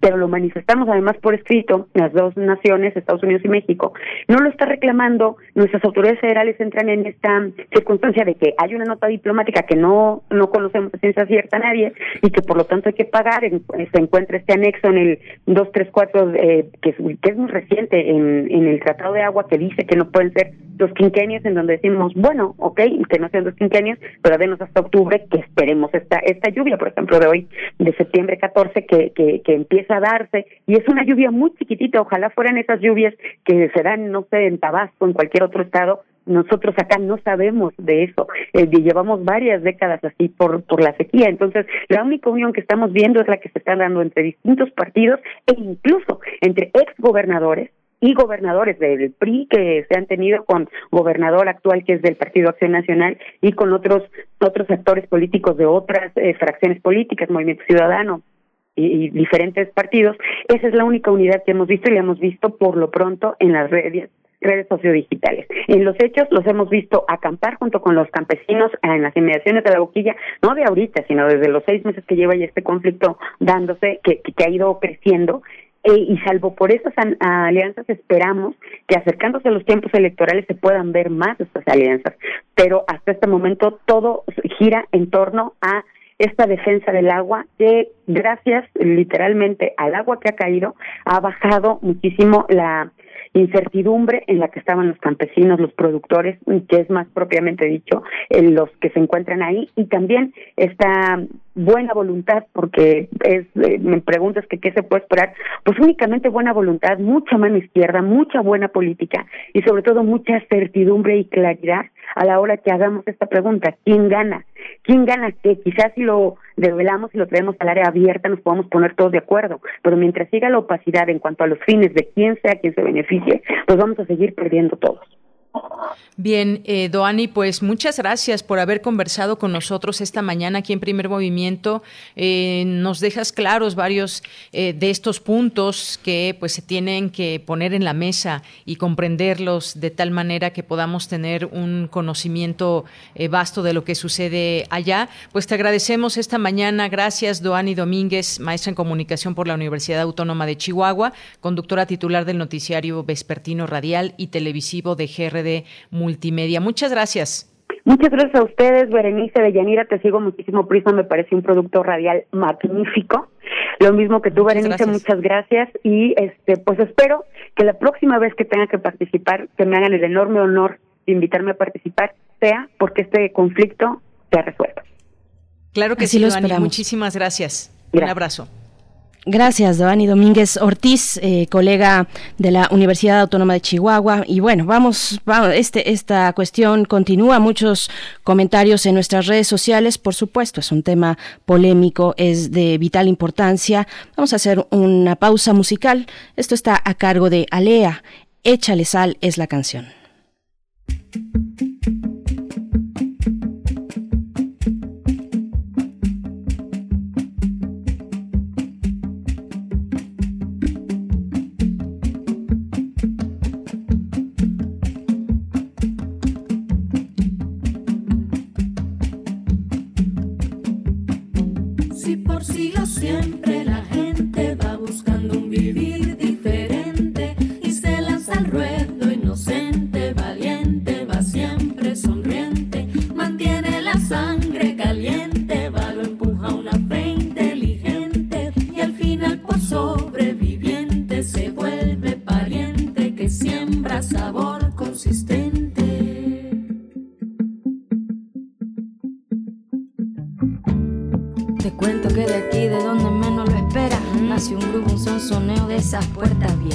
Traqueta del tren que lleva 6 millones de almas rumbo a su vela.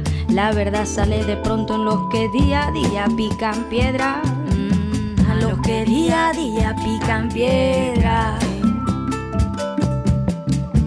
Aquí en el fondo siento algo, una fuerza indescriptible de ese fuego que todo lo empieza a ser libre, a ser fugaz, a ser mi propia estrella. Ser libre, a ser fugaz, a ser mi propia estrella. Pa' que sepa huele. Échale, échale, échale sal. Pa' que rompa el hielo.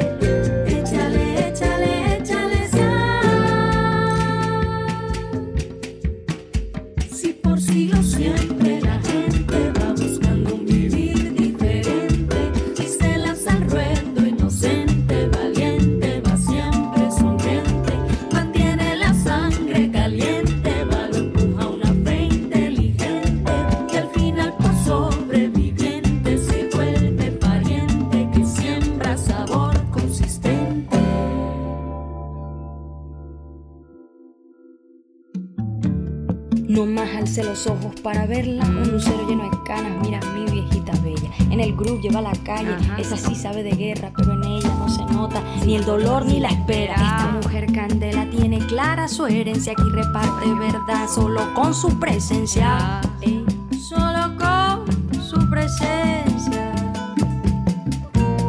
De regreso por la noche para descansar sus manos, el obrero en el vagón duerme el sueño americano. Con trabajo y con valor, todo un sistema calienta, son de la ciudad motor y corazón que sustenta.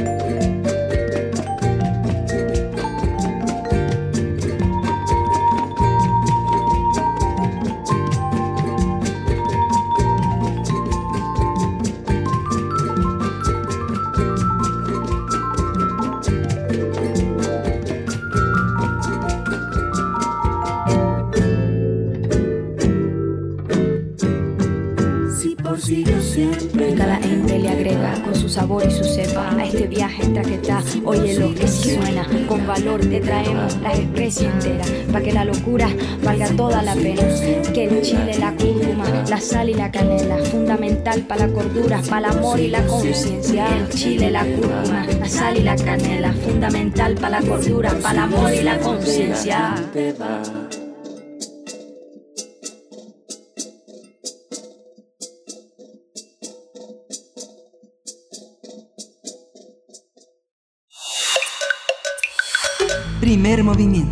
Hacemos comunidad. Nota Internacional. Desde hace un mes se registra una ola de protestas en Bielorrusia. La población considera que hubo un fraude electoral en las pasadas elecciones del 9 de agosto para elegir al presidente, donde resultó electo por sexta ocasión Alexander Lukashenko, quien permanece en el poder desde hace 26 años. Este fin de semana continuó la brutalidad policíaca contra los manifestantes. Además, cada día se incrementa el número de detenidos que reclaman democracia. Al respecto, el secretario general de la ONU, Antonio Guterres, manifestó su preocupación por el uso de la fuerza contra los manifestantes pacíficos. Sin embargo, el presidente bielorruso Alexander Lukashenko viajará a Rusia el día de hoy, lunes 14 de septiembre, para reunirse con su homólogo Vladimir Putin, debido a que tendrán una supuesta reunión de trabajo, así lo comentó. Cabe destacar que en los últimos años ambos países mantenían relaciones complicadas. Lukashenko acusaba a su histórico aliado de querer convertir a Bielorrusia en un vasallo e incluso acusó a Moscú de poner piedras en su camino en el periodo previo a las elecciones presidenciales del pasado mes de agosto. Después de un mes de protestas, Lukashenko cambió su actitud y le pidió apoyo a Rusia porque considera que los disturbios son una maniobra occidental para desestabilizarlo. En la reunión de este día se prevé que profundicen sus lazos políticos y económicos, pero sobre todo que Bielorrusia logre mantener el apoyo de Rusia. Tendremos una conversación sobre los últimos acontecimientos en Bielorrusia tras las protestas multitudinarias contra Lukashenko.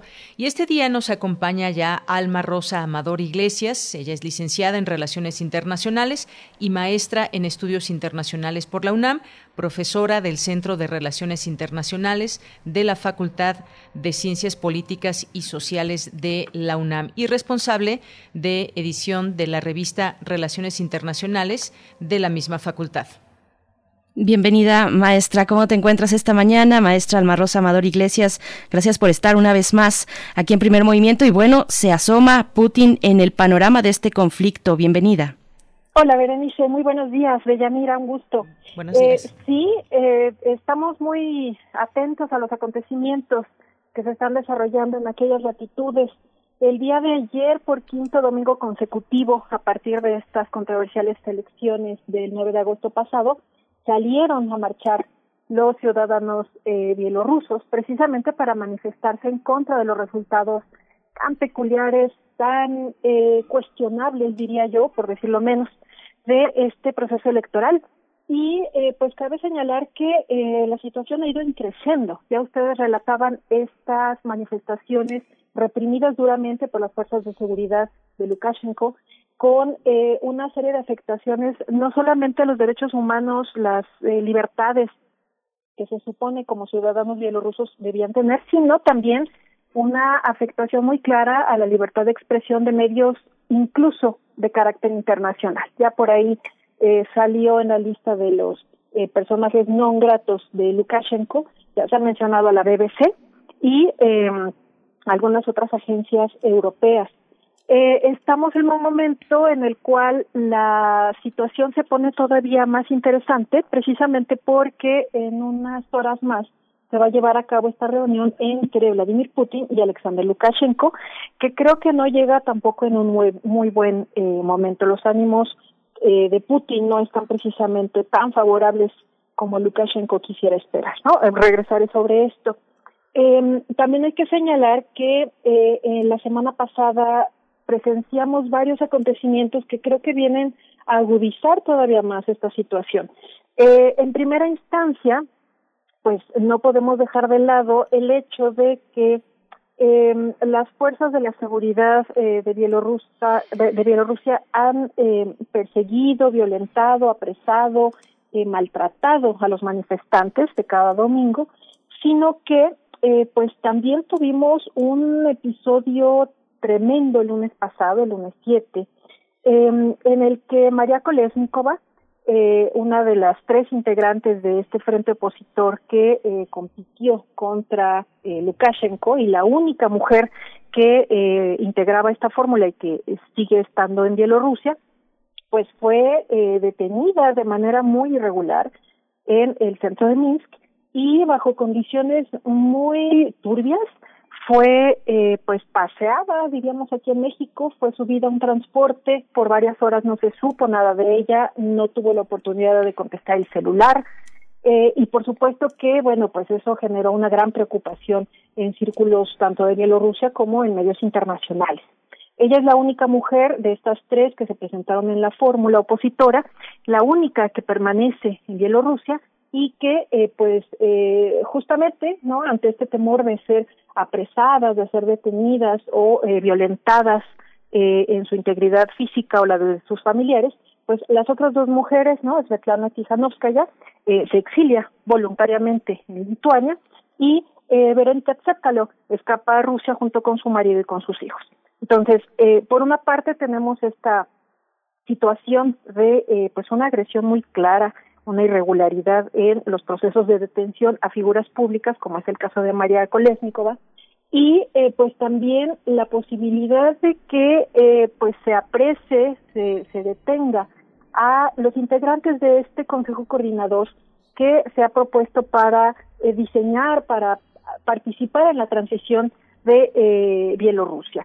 Ahí también tenemos que mencionar a una, un, un, personaje sumamente destacado, del cual ya hemos hablado en, en ocasiones anteriores, eh, Svetlana Alexievich, Nobel, Premio Nobel de Literatura de 2015, que eh, pues eh, desde hace varios años ha mostrado una eh, actitud muy crítica frente al régimen de Lukashenko y que eh, la semana pasada también solicitó eh, a la comunidad internacional una intervención, una participación mucho más decidida en los acontecimientos de eh, aquel país.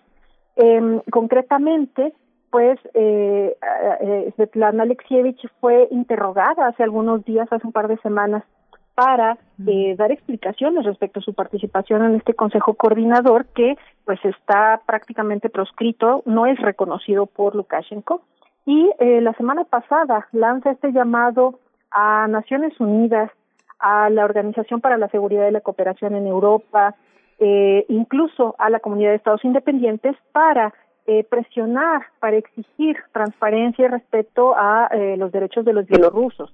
Concretamente, la petición para Naciones Unidas consiste en enviar una misión de observadores que dé testimonio precisamente de los abusos que se están cometiendo contra los manifestantes que están saliendo de una manera pacífica, pero que se están enfrentando a reacciones muy violentas de las fuerzas de seguridad e incluso a la presencia de eh, pues personajes infiltrados, personas que van vestidas de civil, pero que eh, comienzan a, violentar y que eh, pues van eh, pues armados y que pues por supuesto cometen estas atrocidades, esta violencia policial contra los personajes en, en cuestión.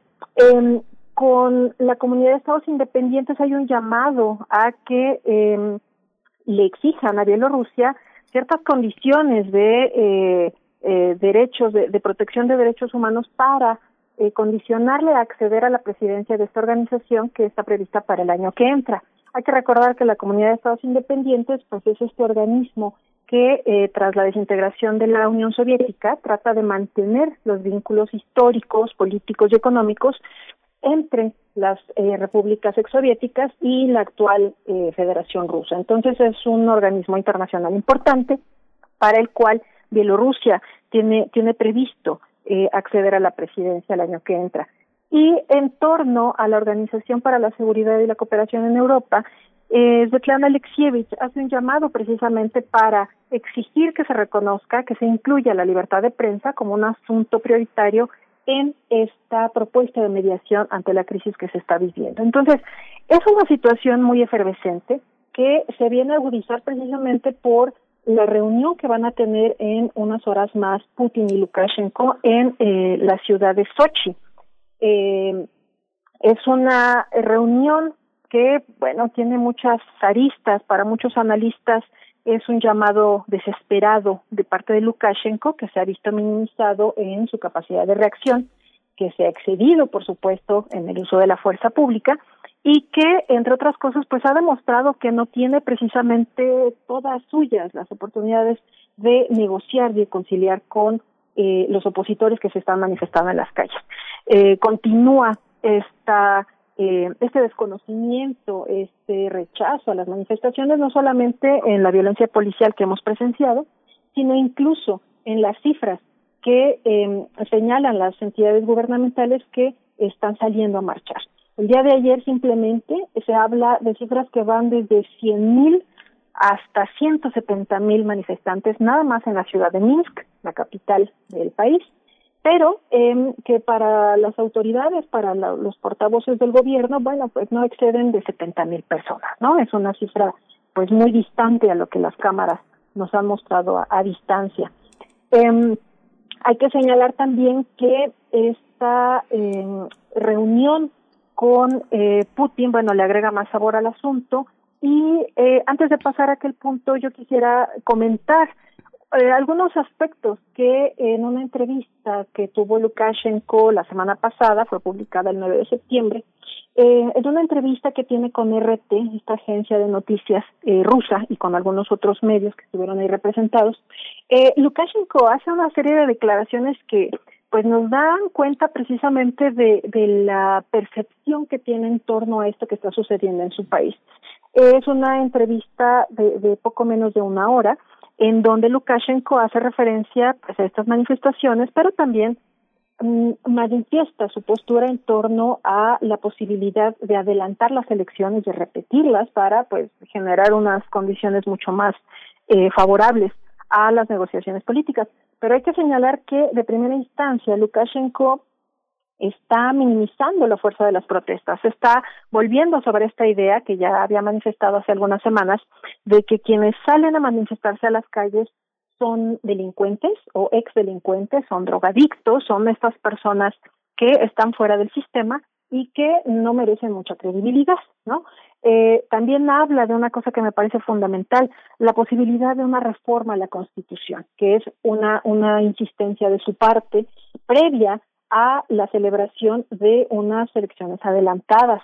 Él habla de que en el momento en el que sea pertinente, que existan las condiciones para, pues se podría reformar la Constitución poniéndole énfasis particularmente en un equilibrio de poderes, porque reconoce ¿no? que el Ejecutivo actualmente eh, encarnado en su persona, pues tiene atribuciones eh, pues eh, muy grandes que desea compartir con gobernadores de su país, con los representantes de las provincias de Bielorrusia. Eh, pero insiste en que el Ejecutivo tiene que seguir siendo fuerte para eh, mantener unido al país. Aquí hay una cosa muy interesante. Eh, Lukashenko se ve a sí mismo como el salvador de Bielorrusia, pero algo más. Al defender a Bielorrusia de estos manifestantes, de estos personajes que están cuestionando su autoridad y al régimen mismo, se ostenta como el defensor también de Rusia. Él insiste en esta entrevista de hace algunos días en que hay influencias externas, particularmente de Estados Unidos, ya no mencionó a Rusia, ¿no? Porque va a pedirle su ayuda, eh, insiste en que hay influencias externas que están tergiversando la situación en Bielorrusia y que ante esa situación, bueno, incluso estos opositores, pero además el Consejo Coordinador para la Transición, pues no son precisamente agentes válidos ante su visión. Eh, eh, hay una frase que, que, que dice eh, Lukashenko al respecto. Eh, esta situación en Bielorrusia es importante, es importante para Bielorrusia, pero también lo es para Rusia, porque si Bielorrusia cae, Rusia también. Esto es, hay una percepción, hay un autoconcepto de parte de Lukashenko de eh, no solamente de una gran egolatría, sino de una, un reconocimiento de que Bielorrusia es un país fundamental para el equilibrio entre Occidente y Rusia, lo cual no vamos a negar, pero sí hay que decir que la, la posición en la que actualmente se encuentra el presidente de Bielorrusia pues está muy comprometida. No las tiene todas consigo ni al interior del país, ni cuenta con este respaldo total y pleno que esperaría de parte de eh, Putin. Por eso es importante la reunión del día de hoy. Vamos a ver qué es lo que se va a manifestar, pero en mi opinión Lukashenko llega en una posición muy comprometida, muy disminuida, no solo debido a estas manifestaciones eh, dentro del país, sino a los cuestionamientos que están viniendo desde fuera, particularmente de la Unión Europea, ¿no? que ya lanzó su paquete de, de, sanciones no solamente en términos económicos, sino en términos eh, pues políticos, ¿no? una exigencia de reconocimiento de los derechos. Eh, y eh, particularmente eh, pues una eh, posición desde el exterior que está cuestionando no solamente su permanencia en el país, sino que está poniendo sobre la mesa la necesidad de que Bielorrusia acceda a otros mecanismos, a otros eh, elementos para poder eh, regenerar estas condiciones de diálogo para ver qué es lo que sigue. ¿no? Eh, en esta entrevista, pues eh, Lukashenko declara abiertamente que no va a negociar con estas personas que se están manifestando en las calles, ¿no? Se mantiene en esta postura de que la calle, el, que él no va a negociar con la calle, ¿no? Lo cual es una, una preocupación porque evidentemente el existir este malestar que se aprecia en, en las calles de las principales ciudades de Bielorrusia, bueno, también existen canales de comunicación que se han presentado, se han ofrecido, como este Consejo Coordinador, del cual forma parte la Premio Nobel Svetlana Alexievich, y que no se... Eh, otro elemento que, me parece importante agregar es que eh, Rusia eh, ciertamente está totalmente vinculada a esto que está sucediendo en Bielorrusia, en términos no solo de un eh, respaldo que inicialmente pudo, pudo haberse eh, desprendido de parte de Putin, ¿no? Hace, hace algunos días Putin declaraba ante medios eh, rusos que se había conformado una, había dado la instrucción de conformar un cuerpo de fuerza para enviar a Bielorrusia si es que la situación se ponía violenta, si es que estas manifestaciones excedían los límites de lo establecido. Eh, ahora mismo me parece que esta opinión de Putin puede verse modificada eh, no solo porque hemos señalado esta eh, situación muy comprometida de parte de Lukashenko al interior de su país, esta falta eh, pues no solamente de, legitimidad, sino lo peligroso que puede ser apoyar seguir manteniendo el, el, apoyo para un personaje que está muy cuestionado al interior de Bielorrusia, pero que también es mal visto por la comunidad internacional, sobre todo en un momento en el cual Rusia misma está bajo el reflector. Hay que recordar que eh, hace hace unos días tuvimos la noticia de que el eh, opositor, un, un, político opositor eh, al régimen de eh, Putin, eh, pues fue eh, misteriosamente se empezó a sentir mal, ¿no? Eh, se, se tuvo algunos malestares hasta que eh, colapsó, ¿sí? Estamos hablando eh, de eh, un eh, político opositor muy importante porque desde hace varios años está levantando la voz en contra del régimen de Putin, él es Alexei Navalny. Uh -huh. Y eh, pues en el transcurso de la semana también tuvimos respuesta de parte de eh, Europa que confirma que eh, eh, Navalny fue envenenado. Fue envenenado por un agente tóxico derivado del grupo de Novichok que no es precisamente una sustancia a la que se pueda acceder fácilmente, no se compra en la farmacia ni nada, ¿no? Y hay eh, indicios de que precisamente el gobierno ruso está detrás de esto.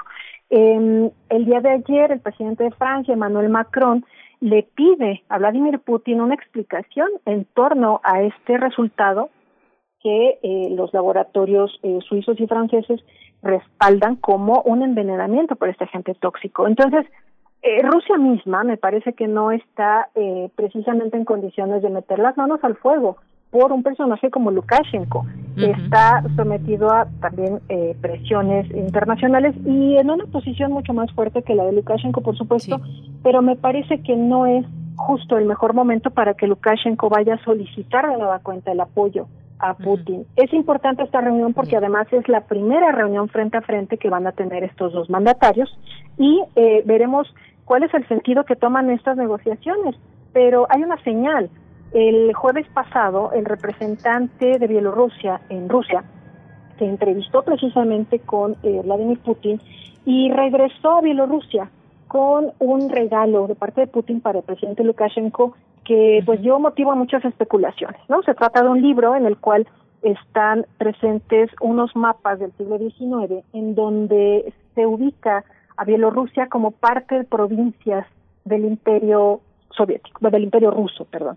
Entonces, para muchos esto fue un mensaje, ¿no? De, bueno, si tú me vienes a pedir ayuda, eh, pues hay que recordar nada más que Bielorrusia forma parte del territorio histórico de Rusia, así que eh, pues pedir ayuda a Putin en estos momentos en una posición tan debilitada como la Lukashenko, creo que puede eh, pues llevar también a un cuestionamiento de la soberanía de Bielorrusia. La élite eh, bielorrusa precisamente está temerosa de que esta búsqueda de apoyo para con Putin pueda extender un poco más el tiempo de vida del régimen de Lukashenko, pero que a la larga pueda comprometer la integridad eh, territorial del país y, eh, por supuesto, la soberanía. Entonces, es un escenario eh, pues muy eh, peculiar el que estamos viendo el, el día de hoy. Eh, me parece que hay mucho que, que seguir discutiendo, pero que Sí. hoy mismo creo que Lukashenko eh, pues eh, puede puede regresar eh, con las manos vacías y si no, pues al menos con eh, una serie de concesiones que yo no sé si en algún momento pueda cumplir para obtener este respaldo de parte de Rusia. Muy bien. Bueno, pues maestra, eh, muy interesante todo esto que nos platica, que nos pone en relieve también todos estos entresijos de la política. Ahí está la sombra del fraude, las protestas que no tienen precedente, las reacciones tan violentas que se han tenido por parte de la autoridad. Nos queda muy poquito tiempo, nos queda un minuto. Esto está en desarrollo, hay una revuelta civil y qué es lo que podría pasar. Estamos frente, frente a, un, a una revuelta que quizás pueda salirse de las manos a, a Lukashenko. Un minuto solamente tenemos, maestra. Sí, Deyanira, eh, me parece importante seguir poniendo el énfasis en esta situación de afectación a los derechos de los manifestantes bielorrusos. Em, es importante que la semana pasada el Consejo de Derechos Humanos de Naciones Unidas convocó a una reunión precisamente para discutir estos asuntos y para ver qué medidas se toman. Creo que es ahí donde tenemos que seguir haciendo el énfasis como comunidad internacional, en donde yo, yo he insistido mucho, porque si bien Bielorrusia es un Estado eh, soberano o que se supone soberano, me parece que hay afectaciones a la vida de los bielorrusos que eh, de ninguna manera se pueden eh, dejar pasar y creo que ahí Naciones Unidas principalmente pues tendría la, la voz cantante. Entonces vamos a ver qué pasa en la reunión de, de, de más tarde y vamos a insistir en que a través de su Asamblea General Naciones Unidas eh, pueda proponer, pueda hacer un llamado a eh, pues la cordura y todo. Iglesias, muchas gracias por este análisis. Continuamos porque hay muchas vetas abiertas, hay elecciones locales y regiona- regionales en Rusia, se dieron, eh, tuvieron lugar este fin de semana. Está el tema, te- tema Navalny, también Serbia por ahí se asoma, pues todo se complica. Eh, vamos a darle seguimiento si nos permites más adelante. Te mandamos un fuerte abrazo como siempre. Muchas gracias por, por esta reflexión en torno a este tema tan importante. Muchas gracias, maestra. Con, con todo gusto, Berenice. y Muchas gracias a ustedes. Que tengan muy buen día. Hasta Hasta pronto. Bien, querida Deñanira, pues ya, ya nos alcanzó el tiempo de despedir esta hora. Son las nueve con un minuto de la mañana. Vamos a hacer el corte y volvemos. Estamos en primer movimiento. Síguenos en redes sociales. Encuéntranos en Facebook como Primer Movimiento y en Twitter como arroba PMovimiento. Hagamos comunidad.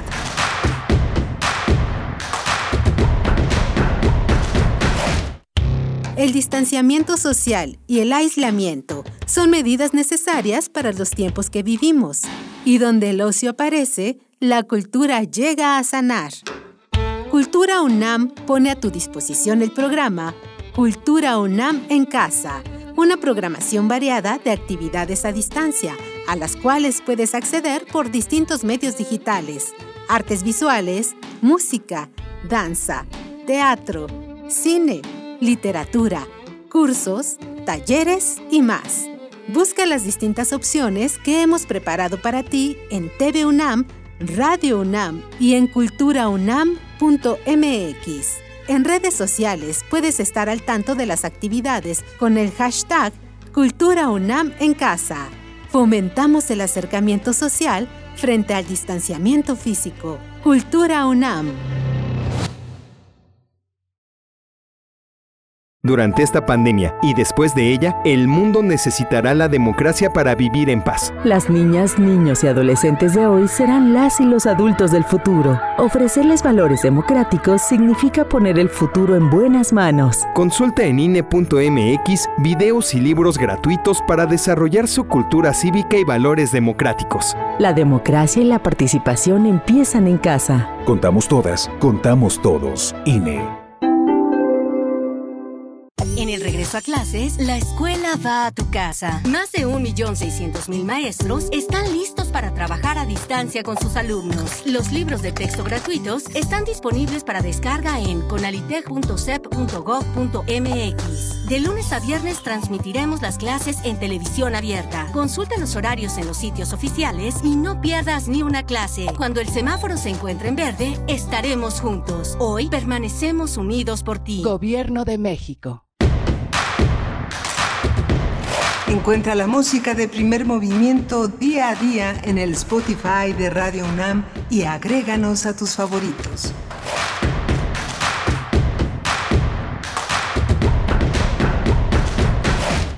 Bien, pues ya estamos de vuelta después de este breve corte de la hora. Son las nueve con cuatro minutos en esta mañana, eh, mañana en la que ya se asoma un poco la luz, la luz del sol, la luz del día. eh, después de un fin, fin de semana, pues de pronto en algunos lugares de la República mm, con lluvias importantes. Aquí en la capital del país, desde donde transmitimos, pues también con una humedad y un ambiente un poco frío. Ya lo decía mi compañera Deyanira Morán, que está del otro lado del micrófono en esta colaboración para esta mañana aquí en Primer Movimiento. Mm, Próximamente ya, más bien ya terminaron las vacaciones de Miguel Ángel Quemain. Hoy fue el último día, así es que ya lo tendremos por aquí ya de manera constante, pero mm, de verdad saludo mucho este esfuerzo. Querida Deyanira Morán, ¿cómo te encuentras a esta tercera hora que vamos iniciando en Primer Movimiento? Pues muy bien, con mucho ánimo, con mucho gusto, de verdad, de compartir el micrófono aquí contigo en primer movimiento. Y pues eh, si nos está escuchando Miguel Ángel, le mandamos muchos saludos. Y de verdad, pues es, es un gusto estar por aquí compartiendo todos estos temas que, que sin duda hay que entender desde este análisis, desde esta mirada universitaria. Y pues muy contenta, muy contenta de estar además en este día que ya decíamos, el día del locutor aquí en México. Y pues como decías, bien, pues haciendo lo que más nos gusta, que es la radio, la radio pública, la radio universitaria, que también tiene sus eh, características muy, muy peculiares. A nosotros lo que nos interesa es hacer comunidad con ustedes todas las mañanas y todas las tardes también en Prisma RU. Así es que muchas gracias por su sintonía. Tenemos de Yanira muchos comentarios en redes sociales. Venimos de una hora de hablar de temas mm, muy polémicos. Iniciamos la hora anterior hablando del conflicto de agua en la presa de la Boquilla en Chihuahua este eh, conflicto, pues después de un acuerdo o que se refleja a partir de este acuerdo desde 1944 firmado entre México y Estados Unidos, que ha tenido sus momentos álgidos, sus bajas y sus altas también. Bueno, llegamos a este punto donde los agricultores, donde los campesinos, productores, pues se organizan eh, para detener esta extracción del agua, en este caso ya el último en la presa de la boquilla, como comentamos, en Chihuahua. Así es que muchos comentarios en mm, redes sociales, sobre todo por la politización del tema, porque sabemos pues que en este gobierno federal filias y fobias aparte, pues hay efectivamente un bloque que se opone, lo vimos, un bloque que se opone incluso por parte o desde los gobernadores, aquellos que abandonaron la CONAGO, eh, que decidieron pues realizar un tipo de pacto diferente.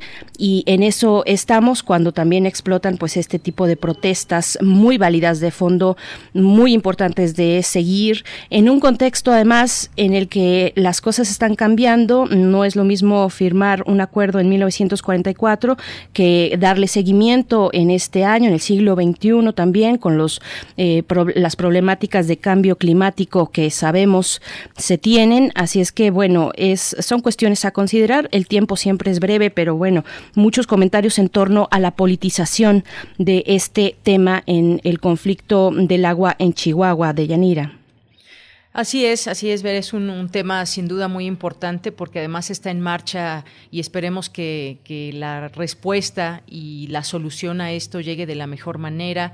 Eh, desafortunadamente ya ha habido un par de muertes y lo que queremos es claridad de, para entender el, eh, el, problema, pero sobre todo también una pronta solución, porque aún, como nos decía nuestra entrevistada hace unos momentos, aún está allá la Guardia Nacional y esto está aún en marcha. Hay, hay una, una calma de momento, pero pues todo puede suceder en, las próximas horas, estar atentos y sobre todo comprender qué está en juego con los agricultores y con este acuerdo entre México y Estados Unidos. Por supuesto. Bueno, solo cerrar esta cuestión diciendo muchos de los comentarios van en torno a pues criticar, acercarnos al análisis de eh, cómo es que cierta parte del sector empresarial se, se beneficia con la extracción de agua y bueno, para muestra tendríamos muchos botones a lo largo de nuestro país, de América, eh, bueno, de, Centroamérica también y de la región en general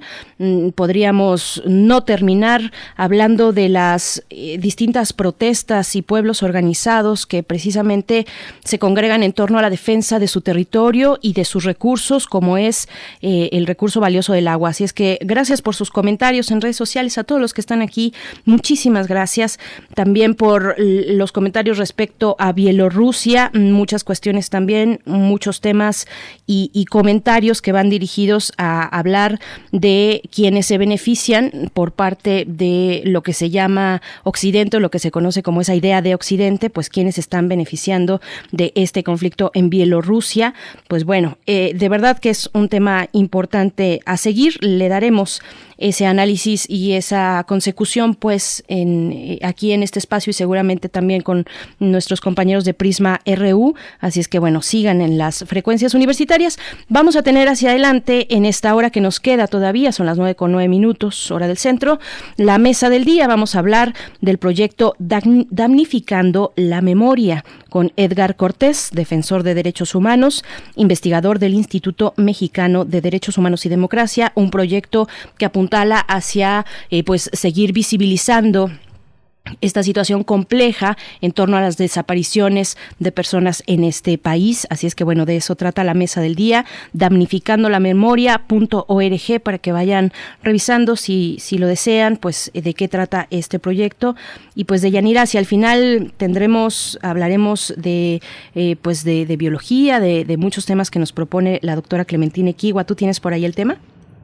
Claro que sí, estaremos platicando de todavía más cosas, quédese con nosotros. Eh, con ella vamos a platicar de mosquitos y dengue con la doctora, que es bióloga, doctora en ciencias por la Facultad de Ciencias de la UNAM, y justamente ella nos tendrá este tema en biosfera en equilibrio. Y bueno, pues también aquí nuestra productora Frida eh, pues ya nos lleva hacia la poesía y justamente pues eh, si te parece Bere vamos a dar paso a esta sección también tan importante dentro del programa dentro de primer movimiento. Y pues hoy vamos a, a recordar a 100 años del nacimiento de Mario Benedetti pues un, un poema de él y la verdad es que es un, un autor muy querido por, por eh, considero esa sencillez que lo caracteriza, no sin dejar de ser una mirada profunda también en sus textos y además de compromiso.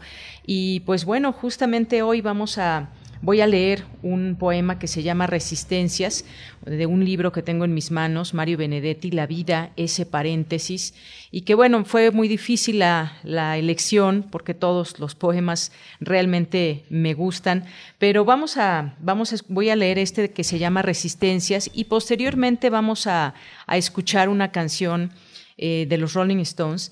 Y de alguna manera lo relaciono porque tiene que ver también este, este poema con el tiempo y esta canción de los Rolling Stones se llama eh, Time is on my side, el tiempo está de mi lado y es una canción de la, del compositor Jerry Ragoboy y pues esta, esta canción habla de que el tiempo corre a nuestro favor y que el amor y la paciencia están más unidos de lo que parece. El amor. Así que vamos a escuchar después esta, esta canción con los Rolling Stones. Primer movimiento. Hacemos comunidad. Es hora de Poesía Necesaria. Ahora sí vamos con este poema de Mario Benedetti, que ya les platicaba de este libro, La vida, ese paréntesis, para posteriormente escuchar esta canción de los Rolling Stones, Time is on my side. Y va el poema, Resistencias. Hay quienes se resisten deshilachadamente a morir sin haberse concedido un año, un mes, una hora de goce, y esperan ese don cultivando el silencio vaciándose de culpas y de pánicos, descansando en el lecho del cansancio, o evocando la infancia más antigua.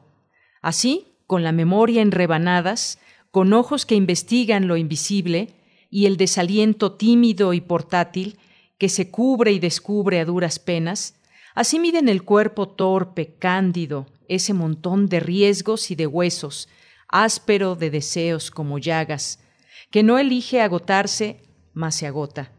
Merodean tal vez por la nostalgia, ese usual laberinto de abandonos. Buscan testigos y no los encuentran, salvo en las caravanas de fantasmas. Piden abrazos, pero nadie cae en la emboscada de los sentimientos. Carne de espera, alma de esperanza. Los desnudos se visten y no vuelven. El amor hace un alto en el camino, sorprendido in infraganti, condenado. Y no obstante, siempre hay quien se resiste a irse sin gozar, sin apogeos, sin brevísimas cúspides de gloria, sin periquetes de felicidad. Como si alguien en el más allá, o quizás en el más acá suplente, fuera a pedirle cuentas de por qué no fue dichoso, como puede serlo un bienaventurado del montón.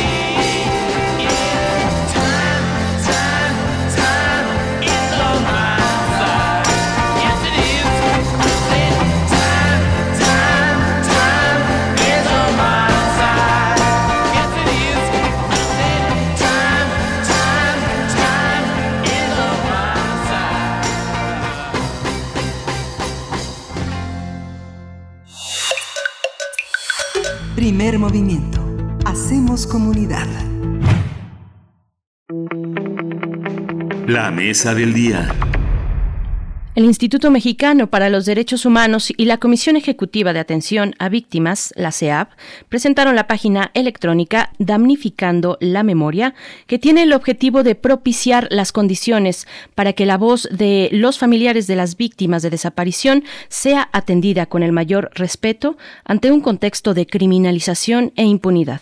Se trata de una herramienta tecnológica que documenta más de 280 casos ocurridos en el estado de Veracruz y es resultado de una resolución de la CEAP a través de la cual estableció medidas de satisfacción de carácter colectivo como parte del derecho a la reparación colectiva a favor de las víctimas de desaparición forzada y desaparición cometida por particulares en esa entidad. Otro de los objetivos del proyecto es que el tejido de testimonios, el tejido de testimonios que conforman esta memoria colectiva, siga alimentándose para construir y desarrollar una historia amplia a través de una base de datos disponible en la Comisión Ejecutiva de Atención a Víctimas. La página web también ofrece un análisis de contexto, del contexto de violencia y el incremento de los grupos criminales en esa entidad en Veracruz en el periodo que va de 2010 a 2019. Vamos a conversar esta mañana sobre este proyecto para rescatar la memoria colectiva de las personas desaparecidas en, Veracruz. Nos acompaña para ello Edgar Cortés. Él es defensor de derechos humanos, licenciado en Derecho, Filosofía y Ciencias Sociales. Es investigador del Instituto Mexicano de Derechos Humanos y Democracia. Bienvenido a Primer Movimiento una vez más. Gracias por aceptar esta charla. Edgar Cortés, eh, buenos días. Buenos días, Berenice Deyanira. Me da mucho gusto estar con ustedes y también con el auditorio. Muchas gracias. Pues bueno, eh, ¿qué decir de este proyecto? ¿En qué consiste? ¿Cuál es la relevancia de tener este repositorio virtual eh, para fomentar, pues, la, la, memoria en casos tan específicos como el de Veracruz, que, que tiene, pues, los niveles que tiene, que sabemos, de personas desaparecidas? Eh, como bien dices, creo que sin duda, bueno, la la realidad de la desaparición forzada de personas en el país es, pues digamos, muy extensa, pero dentro de esa extensión, pues hay estados, regiones que destacan por el número y por la digamos, creciente de las desapariciones. Uno de esos es Veracruz, no el único, pero es.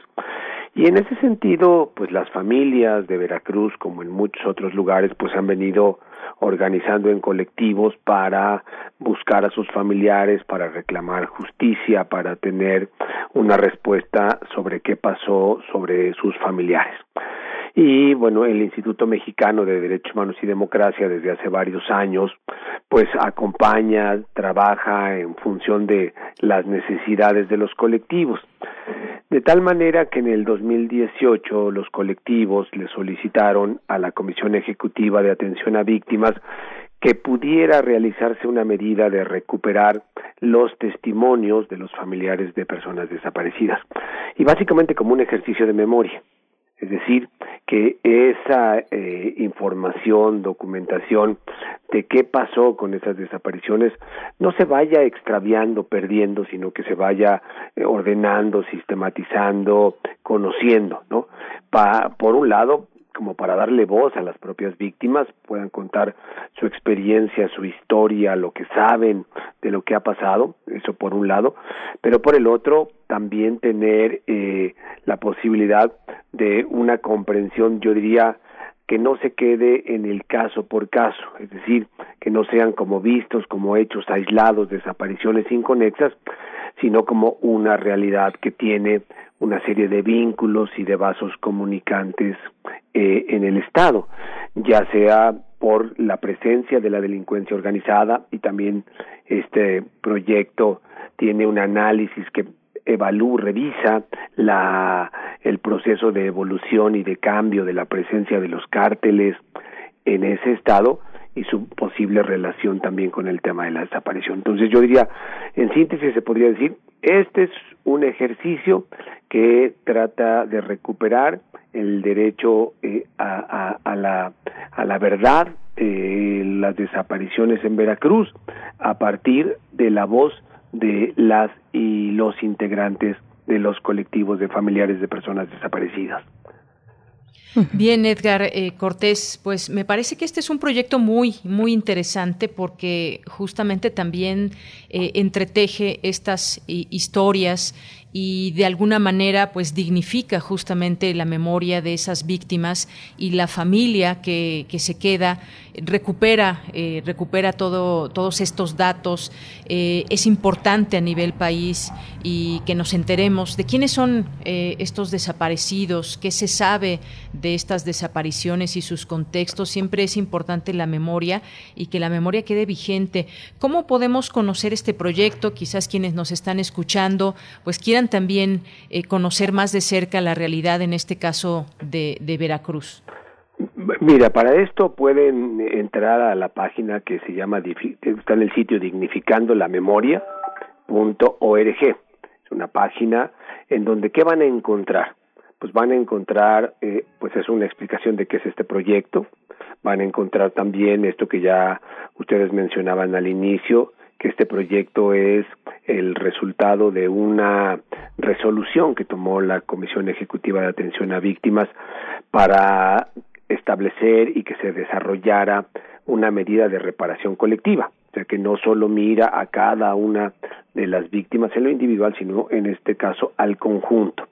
Y lo que van a encontrar es eh, 283 testimonios dados de manera, eh, digamos, expresa por los familiares, por madres, esposas, hermanas de los desaparecidos que los siguen buscando, ¿no?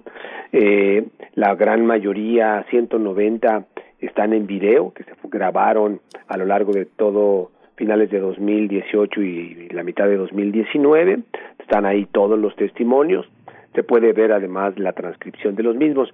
Hay un número menor en donde solo está eh, el audio, no está la imagen de la persona, y esto básicamente porque en su momento cuando se hizo el proyecto, les preguntamos expresamente a los familiares si querían dar su testimonio y que en este apareciera su imagen o no, y algunos decidieron que no, que solo la voz y a veces que nos pedían que se distorsionara y esto es un poco por el temor, por el riesgo también que existe pues de que estas denuncias, este anuncio público de las desapariciones, estos testimonios pudieran ponerlos en riesgo. Y un número todavía menor aparece solo la transcripción de lo que nos compartieron, que es la narración de dónde y cómo sucedió la desaparición. Eso es lo que van a encontrar. Y van a encontrar también un análisis un documento que se llama igual Dignificando la Memoria y que tiene toda la sistematización de estos 283 casos sobre quiénes son las víctimas, cuáles son, digamos, las características que tienen. Y van a encontrar cosas, bueno, son 283 testimonios, el 86% de estos testimonios son hombres, 11% son mujeres, la edad va en su gran mayoría entre los 18 y los 29 años, casi la mitad, el 45%. La mayoría tenían estudios o de secundaria o de bachillerato. Eh, la evolución, digamos, que fue teniendo la desaparición tuvo los peores años en el 2011, después hay una disminución en el 2014 eh, y luego, perdón, en 2012 y luego sube la cuenta 2013, 2014. Y hay datos hasta 2019 de que continúan las desapariciones, ¿no? Otra característica es que eh, el 48% de las desapariciones que se recogen de estos testimonios sucedieron en la vía pública, en lugares públicos, en estacionamientos de centros comerciales, en la calle, en lugares de trabajo de las personas desaparecidas. Y esto es importante porque pues lo que muestra es que quienes realizaron las desapariciones no querían, digamos, que no se supiera, más bien al contrario, querían que fuera evidente que estaban sucediendo tales hechos. Eh, otra cosa importante es que casi la mitad del 46.7 fueron desapariciones colectivas, donde desaparecieron dos o más personas, ¿no? Eh, en el 62 por ciento de los casos hubo al menos un testigo, una persona que vio el momento de la desaparición. Y de acuerdo a la información que, que las familiares tienen, eh, ellos consideran que cuando se les pregunta quién consideran, por la información que tienen, que pudo haber participado en la desaparición, el 44.3 señala como posible responsable a integrantes de la policía estatal en un número menor policías municipales, pero también se menciona Marina, Ejército, Policía Federal. Entonces, creo que lo que van a encontrar pues es un documento que digamos que permite tener una descripción de quiénes fueron eh, las personas o quiénes son las personas desaparecidas. Y otra parte del estudio pues hace la revisión de toda la, la, evolución de la violencia en el Estado, cómo fue cambiando temas de homicidio, de secuestro, de desaparición, etcétera, y también cómo se fue dando la modificación de la presencia de los distintos cárteles en el estado y pues mostrando ese, ese cambio pero como hay momentos en que pues casi yo diría la gran mayoría del estado eh, si uno lo ve por municipios tenían la presencia cuando menos de uno o más de esos cárteles que estaban disputándose el territorio. Eso es lo que van a encontrar así en grandes rasgos en, en, en la página y yo rescataría dos cosas. Uno, creo que la, el, la gran importancia del testimonio directo de los familiares de las personas desaparecidas, que hay que decirlo porque también es muy relevante que la gran mayoría son mujeres, ¿no? Las que están en estos testimonios, porque además es la realidad, son la, las mujeres son las que en su en el mayor número buscan a sus esposos, a sus hijos, eh, eh, en, un en un gran número. Y, y el segundo es porque pues eh, el estudio lo que trata de colocar es en un contexto de dónde sucedieron las desapariciones, como decía, para sacarlas como de un hecho aislado y ubicarlas en una realidad eh, estatal o regional eh, de, de un contexto de violencia, de disputa de territorios, de disputa de mercados ilegales y también de una muy alta posibilidad de relación de complicidad entre estos cárteles y eh, distintas autoridades, particularmente policías municipales y policías estatales. ¿Qué relevancia, Edgar Cortés, tiene atender los casos no por separado, sino en conjunto, como nos comentas, como parte de un eh, fenómeno que se ha extendido en, eh, pues, en el territorio nacional, pero específicamente ahora hablando de Veracruz? Porque nos enteramos, además, eh, supimos que a, finales de, del mes de agosto de este año, México reconoció la competencia de la ONU para recibir e investigar denuncias por desaparición forzada de personas en nuestro país.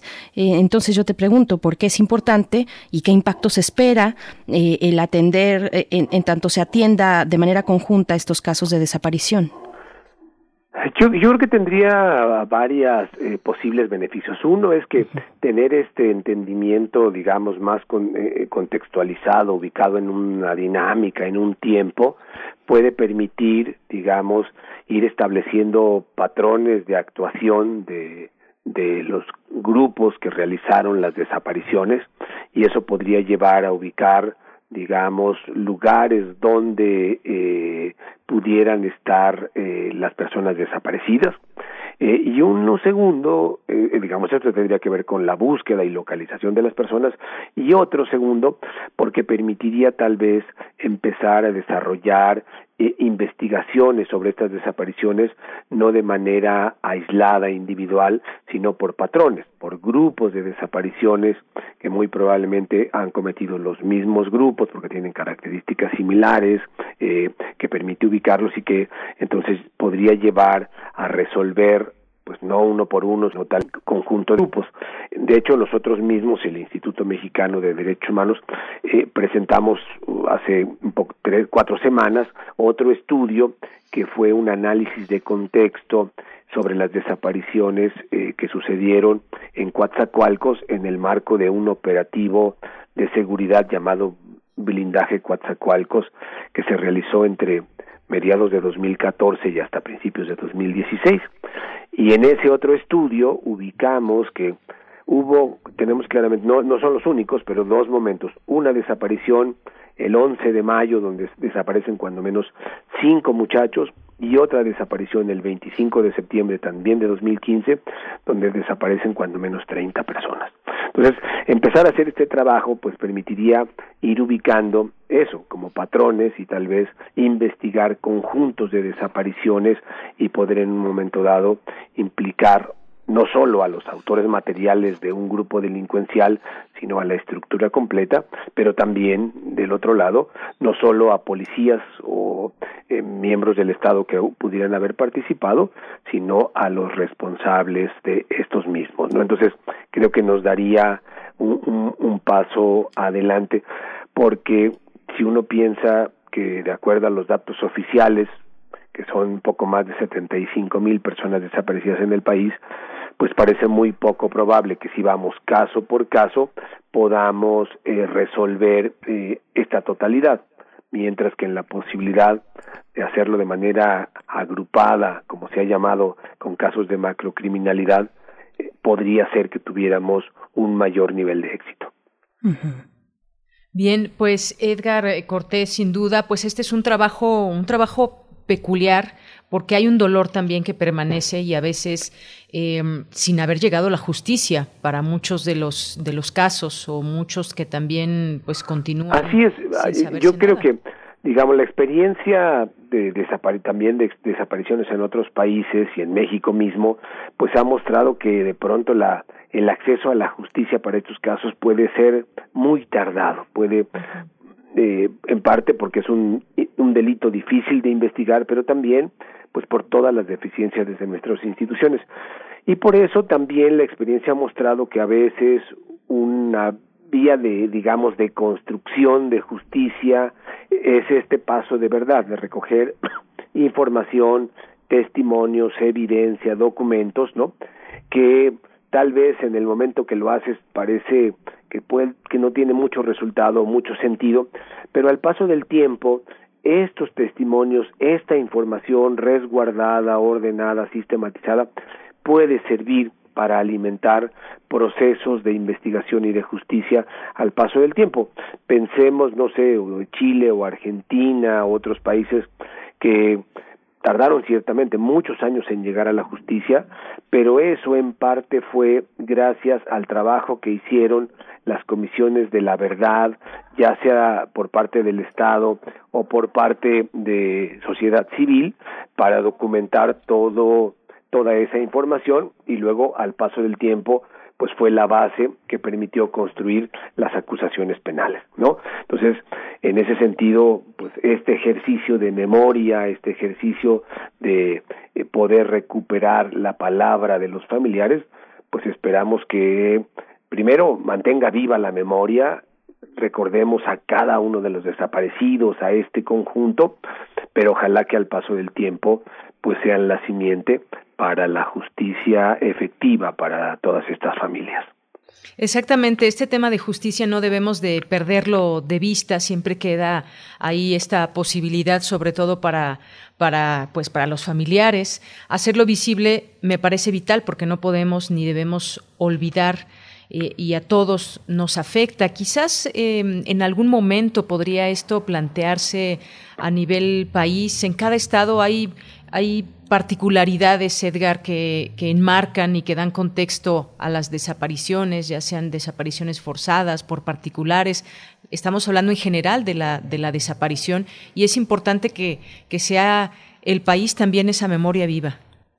Así es, yo creo que estos como otros ejercicios eh, lo que tratan es eso, de mantener esta información presente, actualizada, que mm, los familiares primero sientan que su voz eh, se recupera, está presente, pero que también esto pues haga que el resto de la sociedad vayamos tomando conciencia de la magnitud y de la gravedad que en este país pueda haber 75 o muchos más desaparecidos y que eh, requiere de una respuesta efectiva del Estado en el sentido de buscar y de dar con el paradero, pero también en la parte de acceso a la justicia, de que haya investigaciones, responsabilidades de quienes participaron en esto, eh, y creo que en buena medida tiene, va a tener que ver pues con eh, áreas o con instituciones, aparatos de seguridad en nuestro país y en los estados que no solo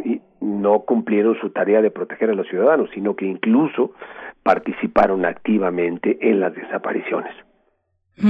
Estamos conversando con Edgar Cortés, defensor de derechos humanos, investigador del Instituto Mexicano para los Derechos Humanos y la, eh, y, la Democracia en México. Y, bueno, acerca de este proyecto, Damnificando la Memoria, no, lo pueden encontrar.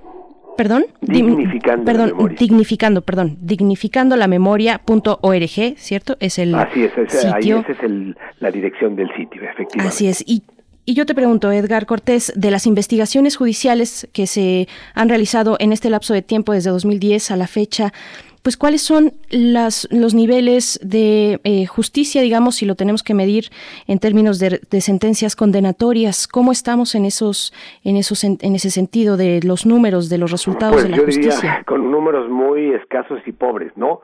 Eh, recientemente conocimos el dato de que a nivel nacional hay 14 sentencias de, desaparición, ¿no? Muchas todavía en procesos judiciales. En el caso de Veracruz, creo que a la fecha no tenemos ninguna.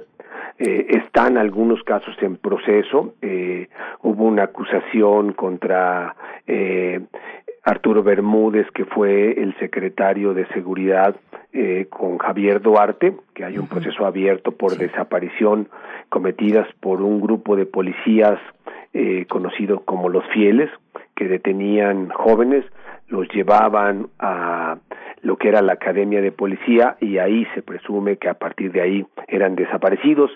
Se ha dicho que una posibilidad es que los tiraran a una barranca aledaña a, la academia. Hay un, ese proceso que está abierto. Recientemente, hace un par de semanas, se dictó una orden de aprehensión contra Javier Duarte por la desaparición de un policía.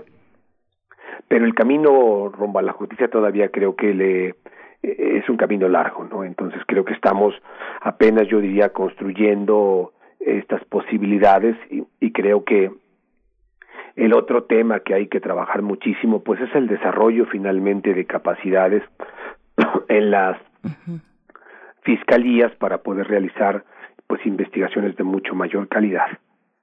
Muy bien, bueno, pues sí, sin duda es esto de Veracruz, y si nos vamos un poco en el tiempo, pues hay, hay varios, varios momentos que podemos eh, recordar, fosas clandestinas y demás, también lo que mencionaba con el, el anterior gobernador, que pues hoy está en la cárcel, son, son casos y temas eh, terribles para la sociedad, pero decíamos en este en este proyecto dignificando la memoria, pues sin duda se hace se hace también pues eh, no solamente visible, sino me parece también que se exhibe se exhibe también ese a veces no acceso a la justicia y tendría que seguirse haciendo también desde ese contar de los propios eh, testimonios. Hay 280 casos que eh, me imagino, Edgar, pues cada uno tendrá su propia realidad y se enmarcan desde pues un reclamo social hasta que pues simplemente no llegó alguien a casa. Y entonces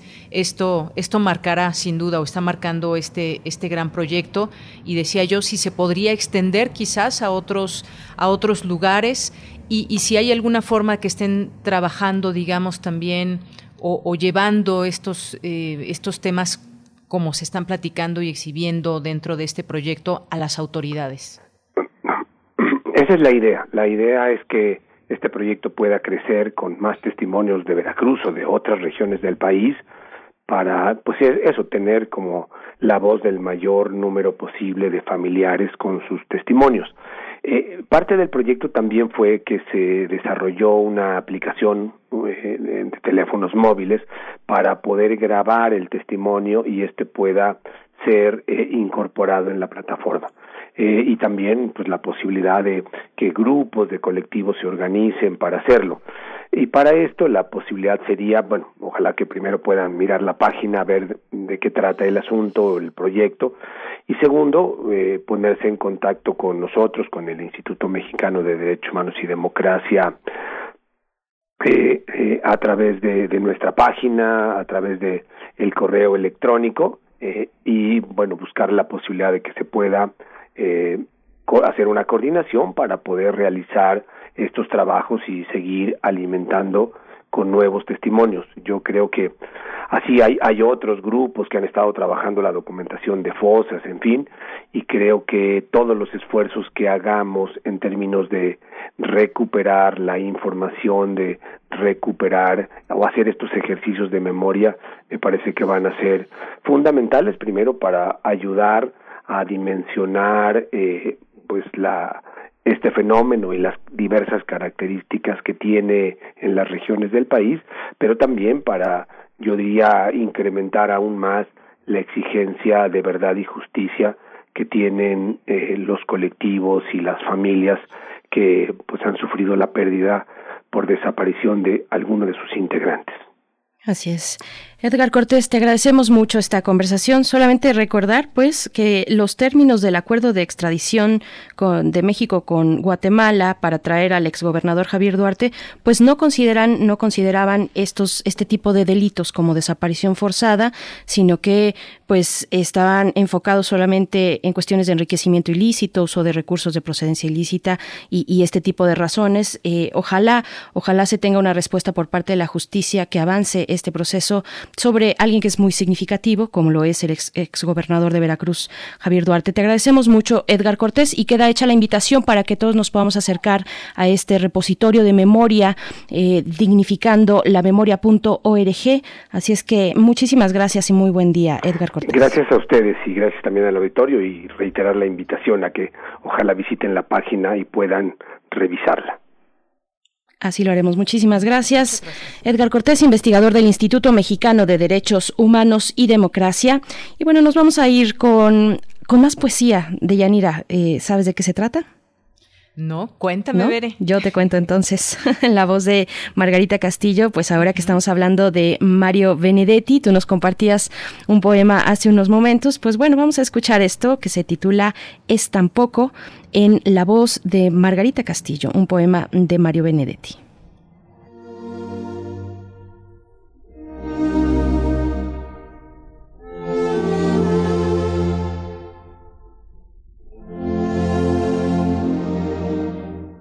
Lo que conoces. Es tan poco lo que conoces de mí. Lo que conoces son mis nubes, son mis silencios, son mis gestos. Lo que conoces es la tristeza de mi casa vista de afuera. Son los postigos de mi tristeza. El llamador de mi tristeza.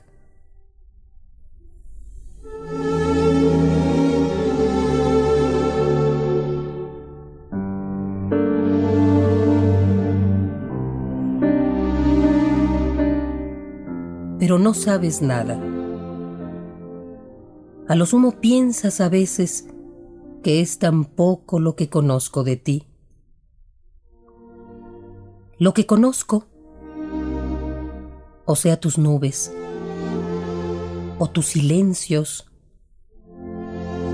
o tus gestos, lo que conozco es la tristeza de tu casa vista de afuera.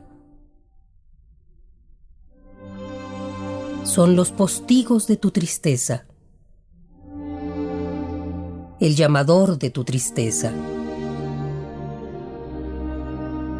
Pero no llamas. Pero no llamo.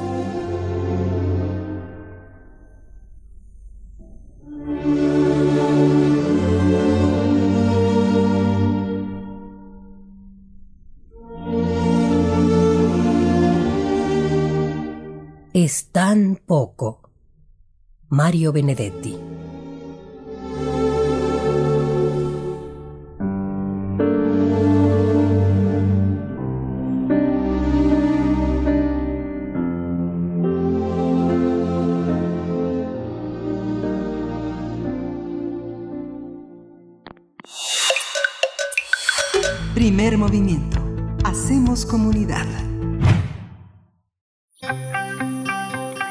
Hacemos comunidad. Biosfera en equilibrio. Pasamos de la poesía a la ecología y ya nos acompaña la doctora Clementina Equigua. Ella es bióloga y doctora en ciencias por la Facultad de Ciencias de la UNAM y nos acompaña cada lunes en Biosfera en Equilibrio, en esta ocasión para hablar de mosquitos y dengue. Querida doctora Clementina Equigua, ¿cómo te encuentras esta mañana? Bienvenida a Primer Movimiento. En esta ocasión de Yanira Morán, mi compañera de Prisma RU, y, y pues bueno, Berenice Camacho, como siempre, eh, dándote la bienvenida. Te escuchamos de mosquitos y dengue, es el tema de esta mañana. Exactamente. Bueno, pues antes de, de empezar a hablar de mosquitos y de dengue, quiero eh, pues avisar y, informarle a nuestro público que hoy estamos eh, por iniciar una nueva etapa en el Instituto de Ecología porque tomará posesión eh, la doctora Ana Escalante que va a ser nuestra primera mujer dirigente de, de nuestro instituto. Entonces, bueno, estamos con muchas expectativas, con muchos ánimos y vamos a empezar esta nueva etapa pues a partir de hoy a las 10 de la mañana. Y Pues- yo creo que es un orgullo para muchas mujeres o para todas las mujeres, ¿no? Eh, eh, tener este tipo de, de representantes de nuestras instituciones. Enhorabuena y sin duda es una muy buena noticia la que nos compartes esta mañana, Ana Escalante, como directora del Instituto de Ecología. Pues bueno, vamos a seguir muy de cerca esta gestión eh, y el trabajo que se realiza, como siempre, que es eh, estupendo en el Instituto de Ecología. Y pues ahora sí te escuchamos, eh, querida Clementina. Exacto. Bueno, pues eh, quería eh, hablar un poquito de dengue, de dengue y de mosquitos, porque bueno, cada vez que viaja uno al trópico y yo acabo de estar ahí unos días, eh, pues no puede uno dejar de, de sentir la presencia constante de los mosquitos.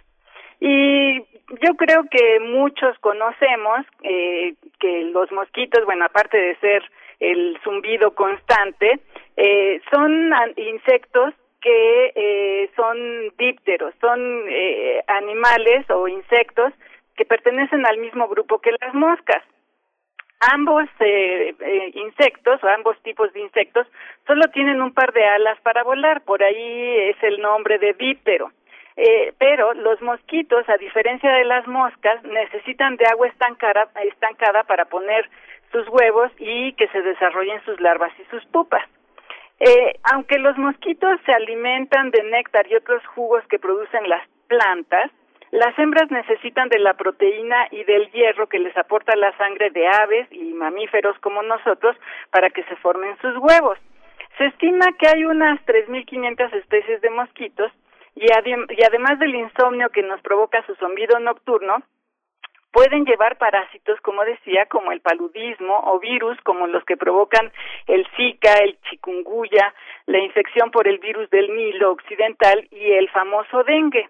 En particular, el Zika, el chikungunya y el dengue, del dengue son transmitidos principalmente por un mosquito que se llama Aedes aegypti, una especie del viejo mundo que probablemente llegó a nuestro continente en los barcos de esclavos y que con las comunicaciones modernas y la urbanización se ha ido eh, dispersando por no solamente América, sino por todo el mundo. Según los Centros de Control de Enfermedades de los Estados Unidos, eh, los CDC, el dengue es ahora una enfermedad común en más de 100 países de nuestro planeta.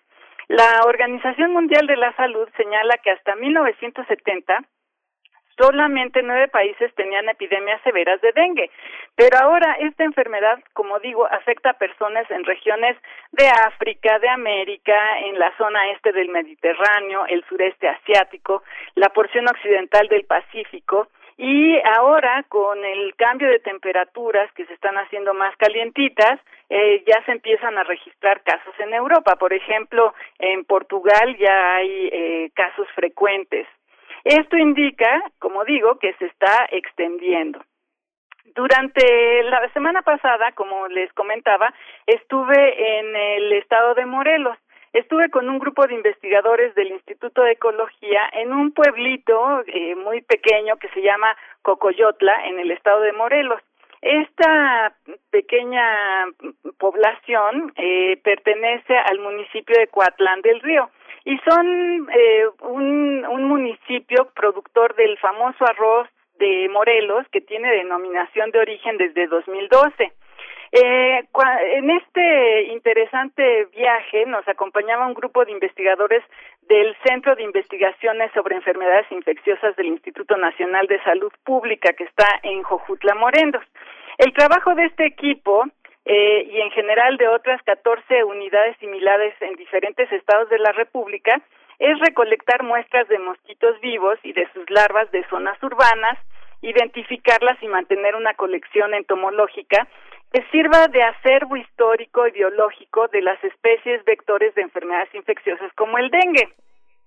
También eh, ellos miden y estiman la abundancia de los mosquitos que tanto pueden transmitir enfermedades como el dengue, eh, que ellos lo llaman capacidad vectorial, y en la medida de lo posible identifican a los virus que o qué tantos virus están en estos vectores. por supuesto que su trabajo no se restringe a zonas urbanas, aunque el dengue está muy asociado a zonas urbanas, pero este sobre todo lo que les interesa es eh, tener todo este resguardo de información eh, de enfermedades transmitidas por eh, por mosquitos, ¿no? Que, que como digo está aumentando muchísimo en las ciudades. Eh, parte del trabajo que hace este grupo eh, es realizar bioensayos para ver, por ejemplo, la resistencia o susceptibilidad de mosquitos como el Aedes aegypti, que es el que transmite el dengue, eh, qué tanto son resistentes a los insecticidas o a los insecticidas eh, comerciales o los que usamos en las casas.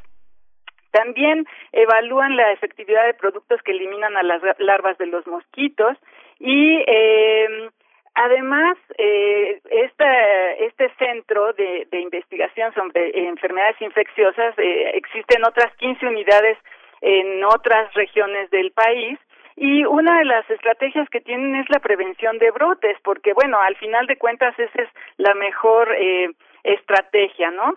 eh, porque han observado que eh, el control químico de los mosquitos con el paso del tiempo deja de ser efectivo, o sea, utilizar insecticidas, insecticidas pues va haciendo los va haciendo resistentes. Entonces, por ejemplo, los piretoides que se utilizan mucho en los productos que se venden en los supermercados ha ido perdiendo efectividad. Eh, el dengue, como digo, es una enfermedad que puede llegar a ser grave, cuyos síntomas son, entre otros, la fiebre, el dolor de cabeza, huesos, eh, en los, dolor en los ojos y a veces una erupción en la piel. Y en casos graves se presenta hemorragia, convulsiones y una deshidratación severa. El conocimiento, como he dicho en muchas ocasiones, se construye y el programa del Centro de Investigación sobre Enfermedades Infecciosas es invaluable porque nos va a servir a los mexicanos para entender cómo prevenir enfermedades como el dengue bajo condiciones como, por ejemplo, es bajo condiciones del cambio climático. Eh, sin embargo, y esta es una cosa muy interesante del grupo, es eh, indudable, y ellos lo decían eh, con, con mucha insistencia, que la mejor medida es protegerse contra el piquete de mosquitos. Y esto es, bueno, cubriéndose el cuerpo para no exponerse a los piquetes, eh, usando repelente y también contribuir a controlar sus poblaciones manteniéndolos fuera de nuestras casas, usando mosquiteros o pabellones en las camas y eliminando la basura y cachorros que acumulan agua eh, en donde son sitios ideales para criar a la Aedes aegypti. Entonces, bueno, la recomendación ahora la entiende uno, porque aunque hagan ellos un trabajo enorme por conocer todo esto, es eh, indudable que estas campañas de deschatarrización, como le dicen, son eh, muy importantes y es eh, imprescindible que hagamos caso y contribuyamos nosotros como ciudadanos a prevenir una enfermedad que, como digo, se está extendiendo, pues no solamente en nuestro país, sino en todo el mundo. Por supuesto. Doctora Clementina Equigua, y bueno, la relevancia de tener en cuenta el impacto del cambio climático también para estas enfermedades de vectores, eh, en el caso específico del dengue que ya nos comentas, hay también un seguimiento pues muy importante, evidentemente desde el panorama epidemiológico de dengue que semana a semana pues la Secretaría de Salud va eh, pues va, va contando estos casos, el 61% de los casos confirmados corresponden a Jalisco, se encuentran en Jalisco, en Michoacán, Veracruz, Veracruz, San Luis Potosí y Tamaulipas. Así es que bueno, es eh, interesante lo que nos comentas. Claro, y, y ellos me comentaban que, bueno, ya empieza a haber registros en México, en la Ciudad de México, ¿no? Es la ciudad más poblada de nuestro país, donde es importante saber qué es lo que está sucediendo, porque, bueno, por ejemplo, importamos eh, flores de la misma región de Jojutla o de, bueno, en general de Morelos, y con esos poquitos de agua que a veces vienen, pues vienen algunas larvas, ¿no? Entonces sí hay que estar pendiente de, de todas estas cosas y bueno, cuidar de no tener eh, las condiciones en nuestras casas para criarlos, ¿no? Por supuesto. Pues bueno, vamos a darle seguimiento a esta cuestión muy importante de mosquitos y dengue. Muchas gracias por compartir esta mañana, doctora Clementina Equigua. Nos encontramos el próximo lunes contigo aquí en Biosfera, Biosfera en Equilibrio, aquí en Primer Movimiento. Muchas gracias. Cla- Claro que sí, abrazos para todos. Abrazos de vuelta.